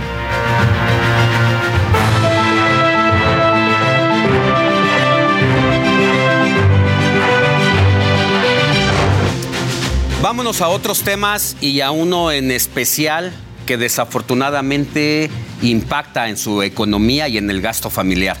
Es que, mire, México es uno de los principales consumidores de huevo en el mundo.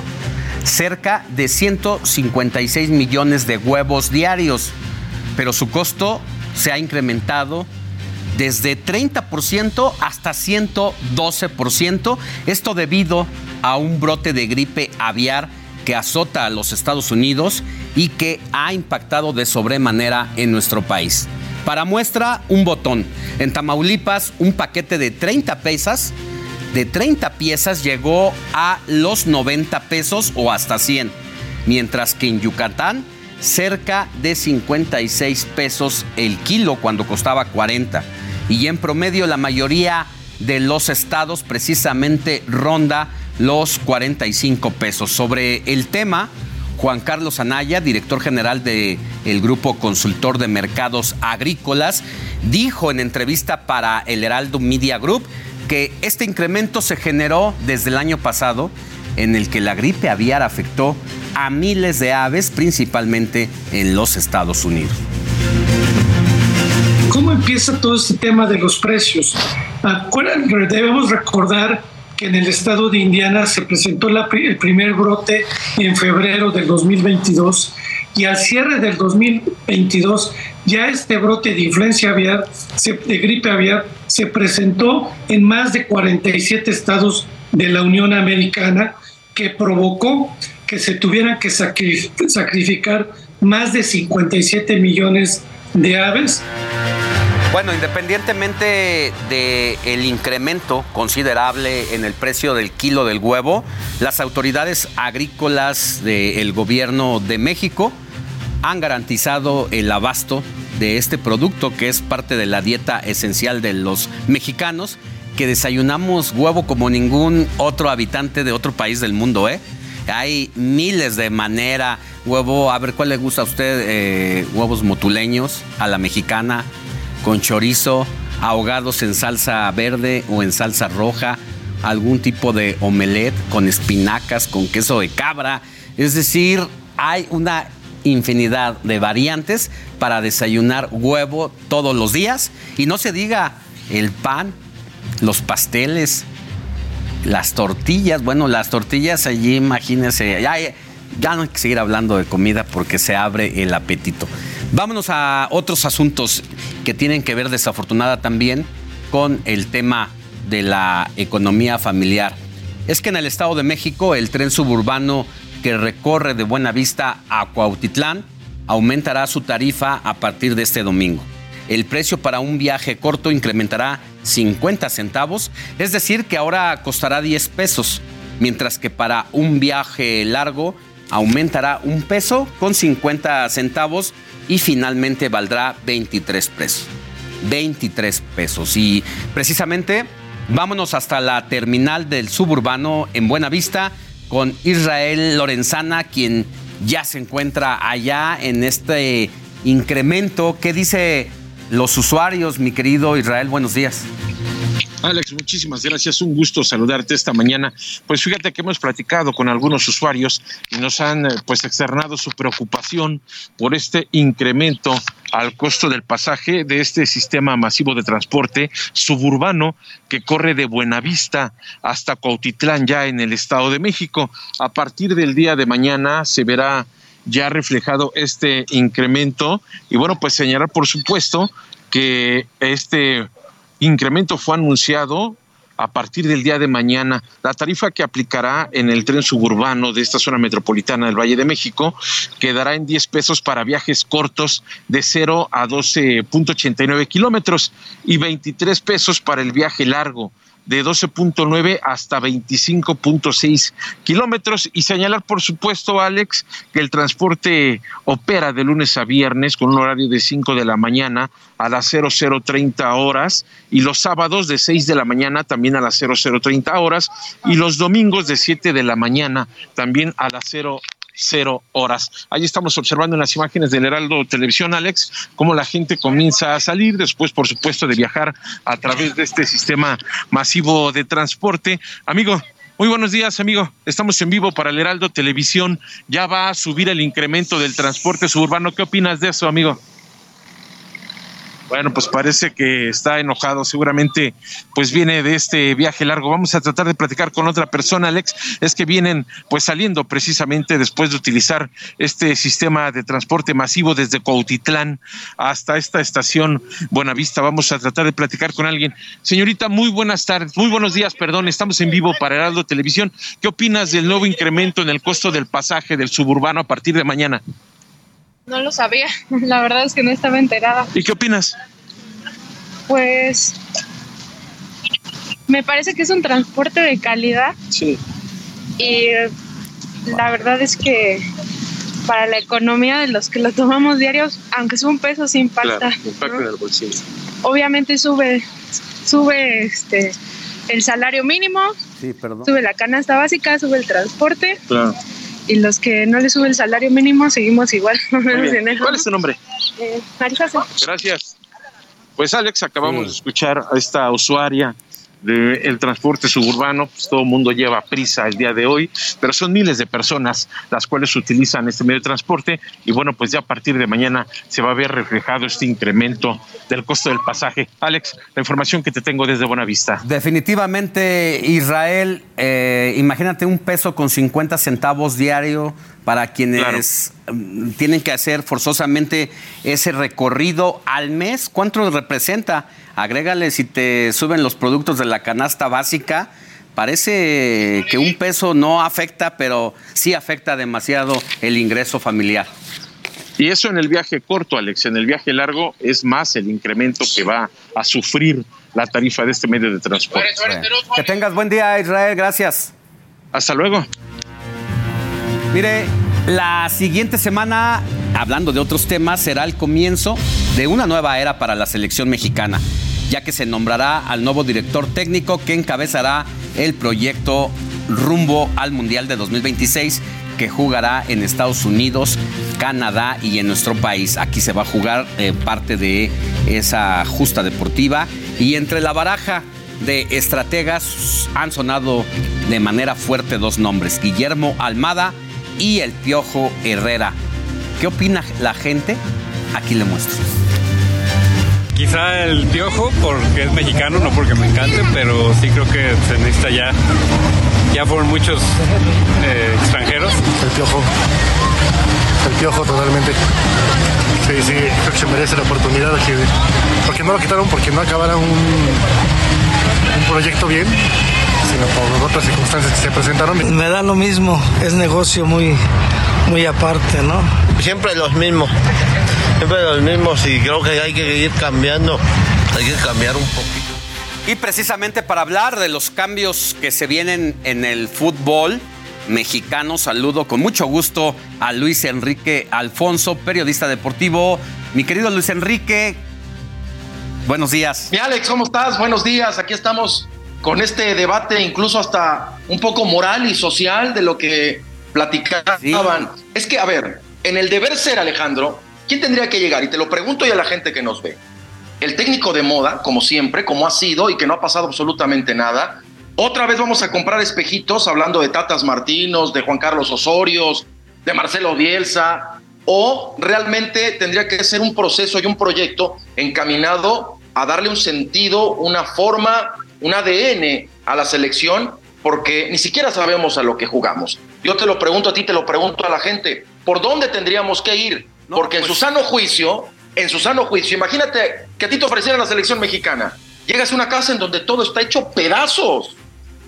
No, se necesita sin duda un perfil con la capacidad emocional, la capacidad de integración de equipo, que apueste por las nuevas generaciones, que conozca eh, cómo pensamos los mexicanos y, Correcto. independientemente de la nacionalidad. ¿eh?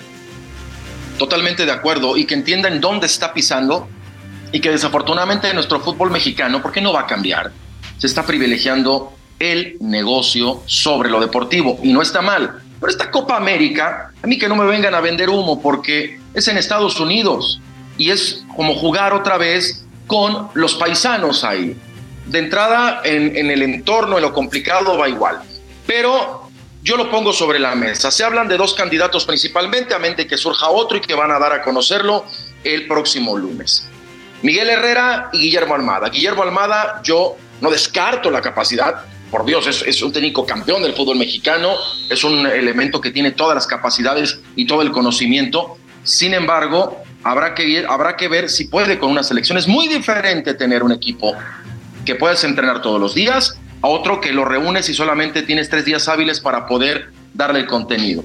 Yo no dudo de Guillermo Almada, pero es el técnico de moda y es otra vez caer en esta pregunta y en este contexto que lo da más al inicio. Y por otro lado, Miguel Herrera, Alejandro.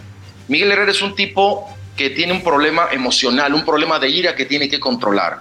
No nada más porque tuvo este conato de bronca con Martinoli, sino porque recordemos que cuando era jugador se hizo expulsar de una manera muy tonta cuando jugaba con la selección pateando a un jugador hondureño en el Azteca y eso lo marginó de esta Copa del Mundo. Recordemos también cuando tuvo este conato de bronca cuando era jugador de Toros Nesa, llegan y lo provocan y él responde con aficionados también. ¿Recuerdan en Tijuana cuando le mentó la madre a un jugador, a un, a un aficionado cuando estaba en la tribuna expulsado?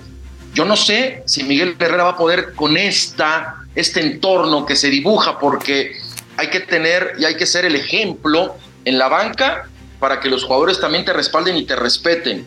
La capacidad de Miguel Herrera está, pero lo que lo traiciona es su temperamento, lo que lo traiciona porque eh, el temperamento es con el cual nacemos, con ese no podemos hacer nada. El carácter es lo que va moldeando. Yo no sé si el carácter va a poder controlar el temperamento de un Miguel Herrera, que obviamente tendría todas las credenciales, pero si no sabe tener un control de sí mismo, es una granada en la mano, ¿eh, Alejandro, que tarde que temprano otra vez nos va a volver a explotar. Definitivamente, mi querido Luis Enrique Alfonso, y uno se pregunta, ya casi nos vamos, tenemos 30 segunditos, pero ya sé, ya sé. ¿qué no hay más? El tema es que sí habría. El problema es que quieren tomar la selección. La casa está hecho pedazos, patas arriba, privilegian el negocio. Es realmente complejo que un técnico de prestigio, Alejandro, quiera venirse a meter en esta cloaca. Sí. Ahí se las dejamos votando. Bueno, pues interesante el análisis y la pregunta que queda en el aire. Vamos a ver qué pasa la próxima semana y de eso seguramente estaremos hablando en la siguiente. Te mando un abrazo, Luis Enrique Alfonso. Un, gran abrazo, mi Alex. Pronto nos vemos. Saludos. Nos vemos acá. Pausa y volvemos con más información.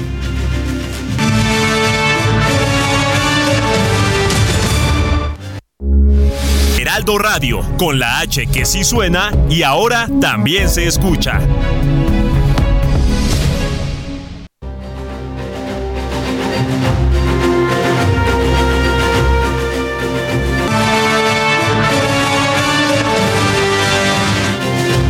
Gracias por continuar con nosotros. Son las 9 de la mañana con 30 minutos hora del centro del país. Estamos en el informativo de fin de semana y es momento de hacer contacto con Luis Ramírez, conductor de Mundo Inmobiliario Radio y director de Vive de las Rentas. Mi querido Luis, muy buenos días. Querido Alex, me da muchísimo gusto saludarte. Muy buenos días. ¿Dónde andas? Eh? ¿Vas manejando? ¿Te hiciste te, orillaste, ¿verdad?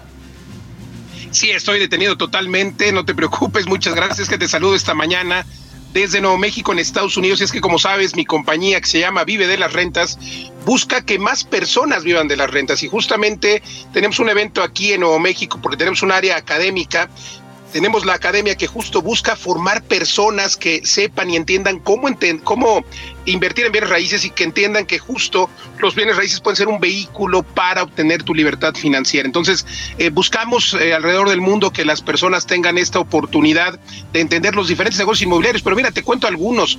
Eh, por ejemplo, puedes hacer dinero comprando un terreno, construyendo, vendiendo, pero comprando las feas. Siempre lo he dicho, el negocio está con las feas me refiero a las casas feas, por supuesto, casas que hay que remodelar, pero también puedes rentar una propiedad. Fíjate, aquí en Estados Unidos hay muchas historias de personas que han rentado una propiedad eh, a un, a un eh, por supuesto, al dueño con una cláusula en la que pueden subarrendar. Y al tener esta cláusula, pueden rentar por noche a través de Airbnb, pueden rentar a lo mejor eh, también por habitación y eso hace que crezca el ingreso. Entonces hay historias de personas que rentan una propiedad en Miami, por ejemplo, dos mil dólares le pagan al dueño, pero obtienen a través de plataforma, claro, invirtiendo en el amueblado y haciendo la promoción eh, y obtienen cinco mil, seis mil dólares por esa propiedad. Entonces son el tipo de negocios que se pueden hacer en bienes raíces, pero también puedes comprar propiedades con crédito y hacer que se paguen solas, que el inquilino pues y el monto de la renta desde luego sea suficiente para pagar la hipoteca cada eh, cada mes. Entonces, eh, hay un montón de técnicas que escribo en uno de mis libros y que nosotros tratamos de enseñar en eh, justamente nuestra academia. Pero ojo, no es en cualquier lugar. A veces entendemos o creemos que es en cualquier lugar. No, hay que asesorarse bien. Sí se puede vivir de las rentas, pero no es en cualquier sitio. Mira, te cuento, por ejemplo, que eh, hay ciudades muy, muy interesantes aquí en los Estados Unidos donde invertir. Texas, Texas, por ejemplo, tiene esta posibilidad hoy de invertir en ciudades como Houston, como San Antonio, el propio Austin, aunque se ha ido hacia arriba, pero no es en todas las zonas de las ciudades. Hay que asesorarse y entender hacia dónde está creciendo y hacia dónde van hacia arriba los precios. En la Ciudad de México pasa lo mismo, cualquiera quisiera vivir en Polanco, ¿no? Pero a lo mejor Polanco no es la mejor zona, ahora mismo no es la, zona que esté teniendo más plusvalía y que esté pagando mejor rentabilidad. Entonces hay que entender muy bien el mercado inmobiliario y una vez que hagamos eso, podremos justamente identificar oportunidades y empezar a literalmente, querido Alex, vivir de las rentas. Entonces, esto hacemos en la academia y esta, esta mañana quiero invitarte a ti y a tu audiencia que conozca nuestra academia. Tenemos mucha información sin costo, tenemos masterclass, tenemos cursos que son totalmente gratis y por supuesto algunos otros que vale la pena tomar. Y eh, yo llevo bastantes años ya en el mundo inmobiliario, por cierto, conduciendo también mi programa, cumplimos seis años al aire, Mundo Inmobiliario, que se escucha aquí hoy a las cuatro de la tarde por la frecuencia del Heraldo Radio y los jueves a las diez de la noche. Pero Alex, hay un montón de oferta, hay que entrenar e invertir en el activo más importante que tenemos, que sabes cuál es nuestra mente. Nuestra mente es la que nos va a permitir eh, al entrenarla, pues hacer este tipo de deals, identificar estas oportunidades y en consecuencia hacer esos negocios. Entonces yo los quiero invitar a que entren a www.videodelarrentas.com barra academia y a que me manden un mensaje. Me encuentran en todas las redes sociales, en Facebook, en Twitter, en Instagram, como Luis Ramírez Mundo Inmobiliario. Y los que me manden un mensaje les voy a mandar un ebook para que conozcan cinco lugares donde invertir aquí en los Estados Unidos, pero también en México. Entonces, no hay que hacer nada más que seguirme como Luis Ramírez Mundo Inmobiliario. Y querido Alex, también invitarte, fíjate que tenemos años dando entrenamientos. Antes de la pandemia, esos entrenamientos eran presenciales, eran buenísimos, pero luego llegó la pandemia y nos hizo cambiarlos a todo digital, lo cual también está muy bien. Pero tendremos la única fecha, el único entrenamiento presencial es un bootcamp, un bootcamp que tendremos del 24 al 26 o al 27 de febrero en Tulum, porque Tulum es una zona que está creciendo, que tiene una oportunidad extraordinaria hoy de, eh, de, inversión y por supuesto de que crezca esa inversión y de altas rentabilidades. Entonces iremos a, este, a estos lugares donde tenemos eh, nosotros edificios propios ahí en Tulum, analizaremos propiedades, aprenderemos, será un bootcamp presencial para inversionistas, para gente que quiere conocer los bienes raíces como lo que son, son un negocio y no esa casa en la que quieres vivir primero hay que verlo como un negocio. Así es que los invito, querido Alex, y ahí te vemos en Tulum. Bueno, por lo pronto te mando un abrazo y nos escuchamos hoy a las 4 de la tarde. Nos escuchamos hoy a las 4 de la tarde. Te mando abrazos desde Nuevo México a varios grados bajo cero, por cierto. Cuídate mucho. Suerte, Luis. Abrazo. Vámonos a otra información. Mire, es momento de ir con Paulina Greenham, quien nos presenta una nueva historia de Fundación Grupo Andrada. Fundación Grupo Andrade, nuestros niños y niñas nos necesitan, presenta.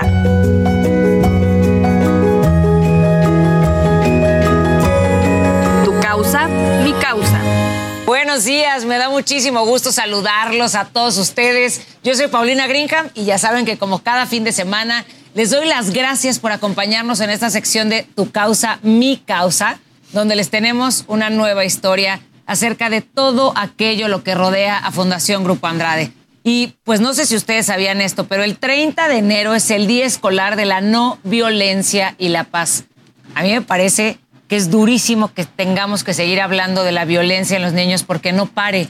Pero la verdad es que no solamente no para, sino que a veces hasta se incrementa. Tenemos que visibilizarla, tenemos que hablar de ella para poder hacer cambios en esta niñez que tanto le debemos, siempre se los digo, a las niñas y niños de nuestro país. Afecta enormemente y por eso es que vamos a hablar de Yolia AC y debido a que con financiamiento de Fundación Grupo Andrade eh, desde cero, ¿va? Agenda Cero empieza eh, con talleres de teatro enfocados a la cero violencia. Por ello, este sábado nos, nos acompañan Gloria Martínez, que es gerente educativa de Jolia, y Rodrigo Graer, que es eh, de Agenda Cero. Qué gusto que estén aquí para que me cuenten sobre este proyecto y que nos cuenten además cómo podemos sumarnos, que a mí eso me llama mucho la atención. Primero, Gloria, cuéntame un poco de Jolia. A ver, primero que nada, bueno, buenos días y agradezco este, esta oportunidad que nos da el Grupo Andrade, ¿verdad? Para poder hablar de Georgia y también de Agenda Cero, con este proyecto de cero violencia.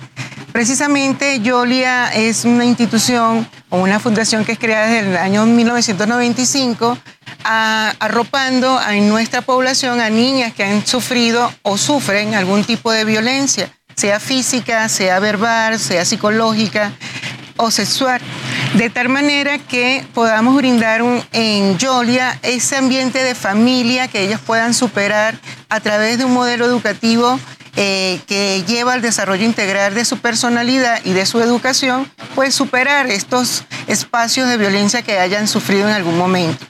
¿Cómo se acercan a Yolia también las niñas? O sea, llegan eh, pidiendo ellas ayuda, alguien les marca, ustedes las buscan. ¿Cómo es este proceso? A ver, es un proceso mixto eh, de varias causas. Tenemos una trabajadora social que a donde se puede que ya las personas conocen de Yoli a través de todos los 28 años que tenemos ya trabajando en la institución y que solicitan algunas familias, ¿verdad?, este apoyo para que la podamos acompañar y continuar con la educación y la superación. Otras pueden ser a través del DIF, que nos contacta, como solamente trabajamos con niñas, cuando hay un proceso de migración y hay unas niñas que están en esta transición entre México y otros, otros países, pues nos piden esa, ese apoyo para que estas niñas estén con nosotros. Esas ya algunas de las maneras de que se ingresan las niñas dentro de la casa. ¿Por qué se enfoca Yolia en las niñas, niños, adolescentes que tuvieron una experiencia de vida en la calle? O sea, ¿cuáles son estos valores como institución para poder tomar a estos niños y decirles, se puede vivir diferente, ¿no? Y además sanarlos, porque el proceso de sanación es durísimo, Gloria. Así es, así es. Este, nuestros valores principalmente está enfocado primero en las niñas, ¿no? Por precisamente las niñas llevan nuestra atención, nuestra solidaridad y nuestro compromiso de servicio para cambiar, como bien lo dices, esa institución de vida que hayan llevado, ¿no? Y mostrarle otros panoramas y sobre todo empoderarlas como mujeres. En, en una crianza positiva y en una sanación, autosanación para ellas mismas de todos estos procesos que hayan vivido. El otro valor que tenemos pues es el amor, porque lo hacemos con mucho esmero y con mucha dedicación cada cosa que hacemos desde Yolia. Y hasta me pongo china, porque yo creo que eh, no hay nada mejor que el amor para sanar las heridas, ¿no? Y aparte de eso también ese amor llevado en un ambiente de familia. Claro. Sí, no, no tratamos de sustituir, porque algunas niñas pues tienen su núcleo familiar no tratamos de sustituir a esa familia, más bien vincular a esa familia a este proyecto y también bajo este proceso de educación, pues aprender a aprender, ¿no? Porque todos tenemos que aprender a aprender y cambiar estas situaciones de vida. Y a recordar que tenemos eh, dignidad, ¿no? O sea, esta, una vida digna, que te sientas digno de merecer cosas súper buenas, que no creas nunca que lo que te merecías era un golpe o violencia física o verbal, lo que quieras, ¿no? O sea, como aprender este camino a veces se oye bien fácil, pero no lo traemos instalado desde chiquitos. Así es, así es. Y además también este enfoque, el Día Nacional de No Violencia, en esto de restaurar sus derechos, ¿no? sus derechos dignos, como es la, el derecho a la educación, el derecho a la salud, el derecho a tener este, una, vida, una vida plena y diferente, ¿no? Dentro de todo. Y Rodrigo, cuéntanos un poco qué es Agenda Cero. Para pues mira, pues mira, te platico. Agenda Cero es otra fundación. O sea, con este proyecto podemos impactar a dos fundaciones que nos enfocamos en trabajar con niñas, niños, adolescentes víctimas de maltrato infantil. Ok. Es otra fundación que desde el año pasado pues colaboramos con, con Yolia para beneficiar a, pues, a las adolescentes que viven aquí. Nosotros somos una fundación eh, que nos dedicamos a trabajar en la prevención de la violencia. Y lo que hacemos, nuestro trabajo es impactar a diferentes instituciones, como yo trabajamos en diferentes casas hogar y en instituciones como la Fiscalía General de Justicia, en donde pues nuestro trabajo se enfoca en justo lo que tú dijiste, que las niñas, niños adolescentes pues que pasan por un proceso de violencia puedan tener una sobrevivencia digna. No, para nosotros pues de entrada son sobrevivientes, que, esa, que esa sobrevivencia pueda ser lo más digna posible con base en la restitución de sus derechos y sobre todo que no reproduzcan pues esa, esa violencia. Eso es bien interesante porque yo creo que esos son los resultados más importantes. Uno, el ver la sanación de quien fue violentada ¿no? o violentado, pero la otra parte es que no se reproduzca esa, esa forma de vida y que no lo, no lo normalicen para llevarlo a cabo con sus hijos o sus parejas, ¿no? Y eso es bien interesante. Me preguntaría, ¿no es difícil enfocarte al tema de la violencia por, y más en un país como México? O sea, eh, que, que, de repente salvar a alguien que ha sido violentado te convierte a ti también en quien quiere que sea la víctima, ¿no? Porque luego el que, el que, pues el que maltrata quiere, maltratar al que salvó. Exacto, pues sí. O sea, de entrada es un tema difícil porque el tema de la violencia en México pues es un tema bastante grave. Agenda Cero nace con el principal objetivo de prevenir la violencia. Evidentemente nosotros como organización nos tuvimos que enfocar en un tema porque no podemos abarcar todas las violencias que existen. Eh, o sea, es muy difícil. Y nos enfocamos en el tema de maltrato infantil justamente para ayudarles a esas niñas, niños a que puedan crecer de una forma positiva. Eventualmente son niños que van a ser adultos que van a ser adolescentes, que si así lo deciden, pues van a ser papás y que lo que buscamos es que no reproduzcan esos patrones que muchas veces vienen desde casa, desde la familia, no quienes los maltratan. Oye, y ¿Por qué usar el, teatro para comunicar este mensaje? Que a mí me parece fantástico, pero ¿por qué? ¿Por qué? Pues mira, el teatro, lo que nosotros hacemos con el teatro es una metodología, es una herramienta que a nosotros nos permite trabajar con cualquier perfil. Las consecuencias de la violencia pues van a ser bien diferentes de niña a niño, de, niñas, niños adolescentes. O sea, eh, esta parte de, del trauma, la parte de, cómo van a expresar esa, esa violencia pues puede ser desde una baja autoestima, baja seguridad, eh, puede ser desde que se vuelvan niñas y niños pues violentos. Entonces el teatro nos permite trabajar con ellos para eh, pues ayudarles a, cubrir esas necesidades, a poder trabajar con diferentes tipos de personalidad y trabajar con cualquier edad. O sea, el teatro lo que nos permite es justamente eso, no como diversificar esa metodología. Ahora, no hacemos obras de teatro. No, eso es importante, es parte de nuestra metodología, es trabajar con la imaginación, con los personajes, con... con si no es que los vamos a ir a ver al teatro, pero ellos, ellos eh, a la hora de interpretar personajes, ¿no? los haces, es como una catarsis. Sí, yo voy a completar lo que dice Rodrigo con su herramienta de, trabajo, porque precisamente llega, llega esta vinculación Agenda Cero y Yolia, porque en Yolia buscábamos una manera de que las niñas pudieran tener un medio de expresarse con otras personas. Y qué más que el teatro. Entonces estábamos en esa búsqueda que el teatro brinda y llegó a Agenda Cero a, pues, hacer esta vinculación y que nos hemos sentido bastante satisfechos con el año que tenemos trabajando con, este programa que lo repetimos este año, gracias al Grupo Andrade que nos sigue financiando el proyecto, en función de que las, pues es increíble que una niña que no se puede expresar en su parte de su autoestima, que diga que no puedo hacer algo y que después la veamos desarrollando algún papel o diciendo algunas palabras y que lo más importante es que estas obras de teatro son construidas por ellas mismas,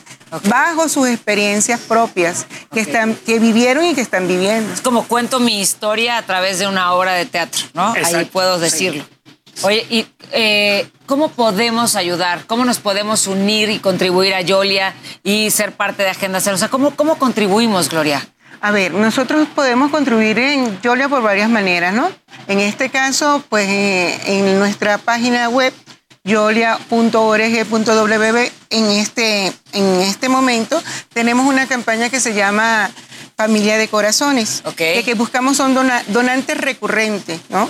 Tenemos varios donantes como el Grupo Andrade que nos ayuda con este programa, pero también este, hay otras necesidades dentro de la casa. Nuestra casa tiene un cupo de internas para 30 niñas. ¿Viven ahí?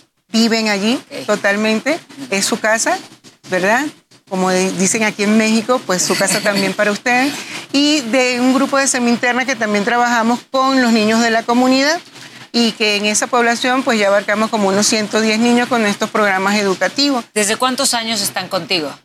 Los niños empiezan desde los seis, ahorita del programa desde los tres años, casi para los cuatro años tenemos en el, en el espacio de comunidad y calle hasta los 18 años. Okay. Y las niñas internas dentro de la casa de los 6 años hasta los 18 años. Y ahorita estamos con el otro programa porque tenemos tres espacios, el espacio de residencia juvenil, que son las internas y semi-internas, luego el programa de comunidad y calle, el espacio de comunidad y calle, y por último estamos abriendo en este año, pues construyendo esta parte de pensando en el mañana, que hacen después de los 18 años, ¿no? Sí, claro. En este emprendimiento ya hacia su vida. Sí, se les dan las bases, pero siguen siendo niñas, ¿no? A los 18 años y entonces hay que, hay que saber qué va a pasar después. Entonces, ¿podemos entrar a la página?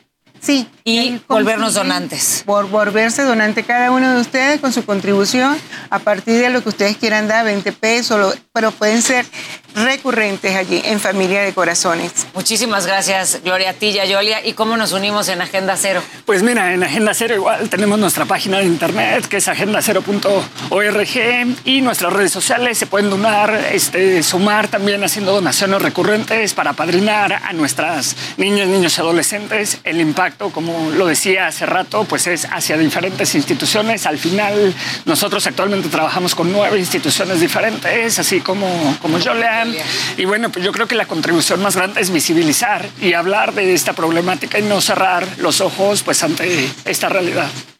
Yo creo que la contribución y el servicio nos cambian la vida a todos, ¿no? O sea, como podamos, pero cuando contribuyes, cuando encuentras esta vocación de servicio, le das a alguien algo que le va a dar esperanza, alegría y a ti se te regresa muchísimo. Así es que ojalá que nos unamos con ustedes, Yolia y Agenda Cero, para que seamos parte de ustedes y que sepamos que no solo cambiamos la vida de estos niños, sino la vida de todo el país y del mundo cuando cambiamos una vida. Así es que gracias por estar aquí a los dos. Muchas gracias, gracias además a ustedes por acompañarnos. No se olviden que cada fin de semana pueden estar aquí en Tu Causa, Mi Causa para conocer todas estas cosas que nos pueden cambiar la vida y cambiar la vida a nuestras niñas y niños. Así es que síganos en las redes sociales y nos vemos la próxima semana. Gracias. Gracias. Fundación Grupo Andrade, nuestros niños y niñas nos necesitan, presentó.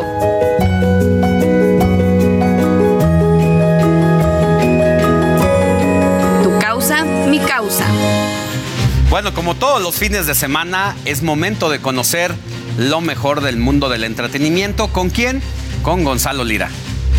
¿Qué tal? Muy buenos días, Alex. Un saludo a ti y a toda la gente que nos ve aquí en las noticias del fin de semana. Yo soy Gonzalo Lira, sabadito temprano, hace un poquito de frío, pero no se preocupe, tenemos plan de recomendaciones en dos minutos. Y vamos a empezar mandándoles al cine porque ya se estrenó Corsage, que es una película bastante interesante, bastante anacrónica también, pero juega con ello. Es la historia de la emperadora Elizabeth de Austria en el siglo XIX, que al cumplir 40 años es considerada por la voz pública como una mujer vieja. ¿Y qué debe hacer para conservar su imagen pública y seguir teniendo la autoridad que tenía? Pues bueno, es a partir de esta premisa que Vicky Krieps, la protagonista, hace un retrato muy interesante de esta mujer y los cánones de belleza, los cánones de la edad que se buscaban en esa época, haciendo un paralelismo con la época actual y por eso digo que es anacrónica, porque dentro de los escenarios vemos cosas que no tienen que ver con la época que supone estar retratando que son actuales y que de esa forma la película nos muestra cómo hay cosas que no han cambiado. Eh, Corsage ya la encuentran en las salas de cine de nuestro país. Ahora que si lo que quieren es quedarse en su casa, ya se estrenó en la plataforma de Netflix la película You People con Jonah Hill y Eddie Murphy. La historia es muy sencilla. Un hombre quiere casarse con una mujer y para eso debe de conocer a sus suegros. Pero ¿qué ocurre? Pues que este hombre es un hombre judío y esta mujer es una mujer afroamericana cuyo padre es precisamente Eddie Murphy. Es una comedia romántica pero que aprovecha la situación para hacer comentarios sobre las relaciones raciales en Estados Unidos con comedia, con humor y créanme que se la van a pasar bastante bien. You People ya la encuentran en Netflix. Ya para despedirme va la recomendación musical. Esto es Eclipse de Amor de Noia y Busca Bulla. Yo me despido. Nos vemos y nos escuchamos la próxima semana. Bye. Un eclipse de amor. Más yo quisiera. Oiga, vámonos hasta las calles de la Ciudad de México porque Israel Lorenzana recorre en su motocicleta toda la capital del país y nos tiene información. ¿Dónde andas, Israel? Buenos días de nuevo. Alex, muchísimas gracias. Fíjate que ya se acerca el Día de la Candelaria, por supuesto los tamales, para quienes les salió el muñequito en la rosca, pues tendrán que pagar los tamales. Y en ese sentido, aquí en la alcaldía Iztapalapa, Alex, ha comenzado desde el día de ayer, eh, pues por supuesto, esta pues feria de tamales. Me refiero precisamente a esta tradicional exposición de tamales y venta aquí en Iztapalapa, donde participan 69 expositores artesanos, quienes están vendiendo decenas de tamales, por supuesto con especialidades importantes, Alex. Y bueno, pues es a partir del 27 de enero hasta el 5 de febrero que la ciudadanía va a poder disfrutar de los tradicionales tamales, habrá exóticos gourmet. Y bueno, pues esto es en la Macroplaza Iztapalapa donde estamos ubicados en estos momentos. Y hay 69 expositores, por supuesto hay gente de Iztapalapa, de Tláhuac, de Milpalta, de Xochimilco, Gustavo Madero. Y también vienen desde Oaxaca. Fíjate que esto va a dejar, Alex, una derrama económica por encima de los 50 millones eh, de pesos. Y bueno, pues esto, por supuesto, pues tiene que ver con toda esta exposición tamales de hoja de maíz, de salsa verde, con carne de puerco, también pues mole con pollo, verdolagas, en fin, una serie de especialidades que la gente va a poder disfrutar con estos stands que están colocados ya. Y también quiero mostrarte, Alex, el niño Dios pues más grande que hay en el país está precisamente también aquí en la alcaldía Iztapalapa, en la macroplaza, y además de poder eh, pues venir a echarse un tamal y un atole, pues van a poder observar a este niño Dios que está en esta feria del tamal número 12 que se lleva a cabo aquí en la alcaldía Iztapalapa. Israel. De manera, te escucho Alex. ¿Cuáles son los exóticos? Fíjate que los hemos estado buscando y bueno, pues hay de todos los sabores y también hay que decirlo para todos los bolsillos, Alex. Pero bueno, pues estábamos buscando aquí, mira, aquí hay unos que son pues los de maíz y la gente está preparando en estos momentos el atole, pero por aquí vi, Alex, que había fila, mira, tamales chiapanecos.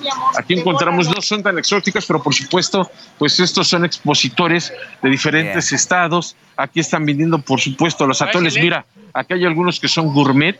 Ahí dice tamales de verdolagas, tamales verde. Mira, por ahí también nos, eh, mira, la feria del tamal, toda la exposición. Y bueno, pues aquí hay muchísima gente. Eso nos llamó la atención porque es uno de los pasillos donde tienen muchas, muchas personas aquí.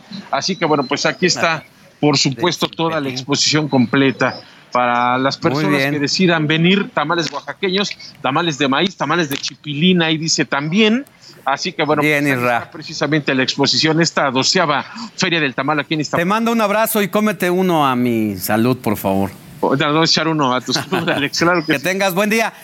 Hasta aquí el informativo de fin de semana. Antes de irnos, la Fiscalía General de Justicia de la Ciudad de México dio a conocer que después del choque de trenes de la línea 3 del metro, pues ha debido al robo doloso de cables y negligencia del conductor. Nos escuchamos mañana en el informativo de fin de semana del Heraldo Radio 98.5 FM. Heraldo Media Group presentó Alejandro Sánchez y el informativo Heraldo fin de semana. La información y el entretenimiento que usted necesita para estar enterado también en su descanso. Por el Heraldo Radio, con la H que sí suena y ahora también se escucha.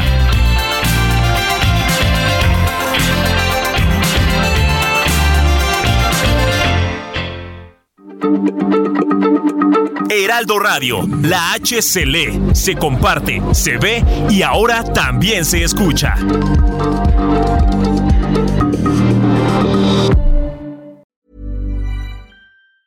Planning for your next trip? Elevate your travel style with Quince. Quince has all the jet setting essentials you'll want for your next getaway, like European linen, premium luggage options, buttery soft Italian leather bags, and so much more. And it's all priced at 50 to 80% less than similar brands. Plus, Quince only works with factories that use safe and ethical manufacturing practices. Pack your bags with high-quality essentials you'll be wearing for vacations to come with Quince. Go to quince.com slash trip for free shipping and 365-day returns.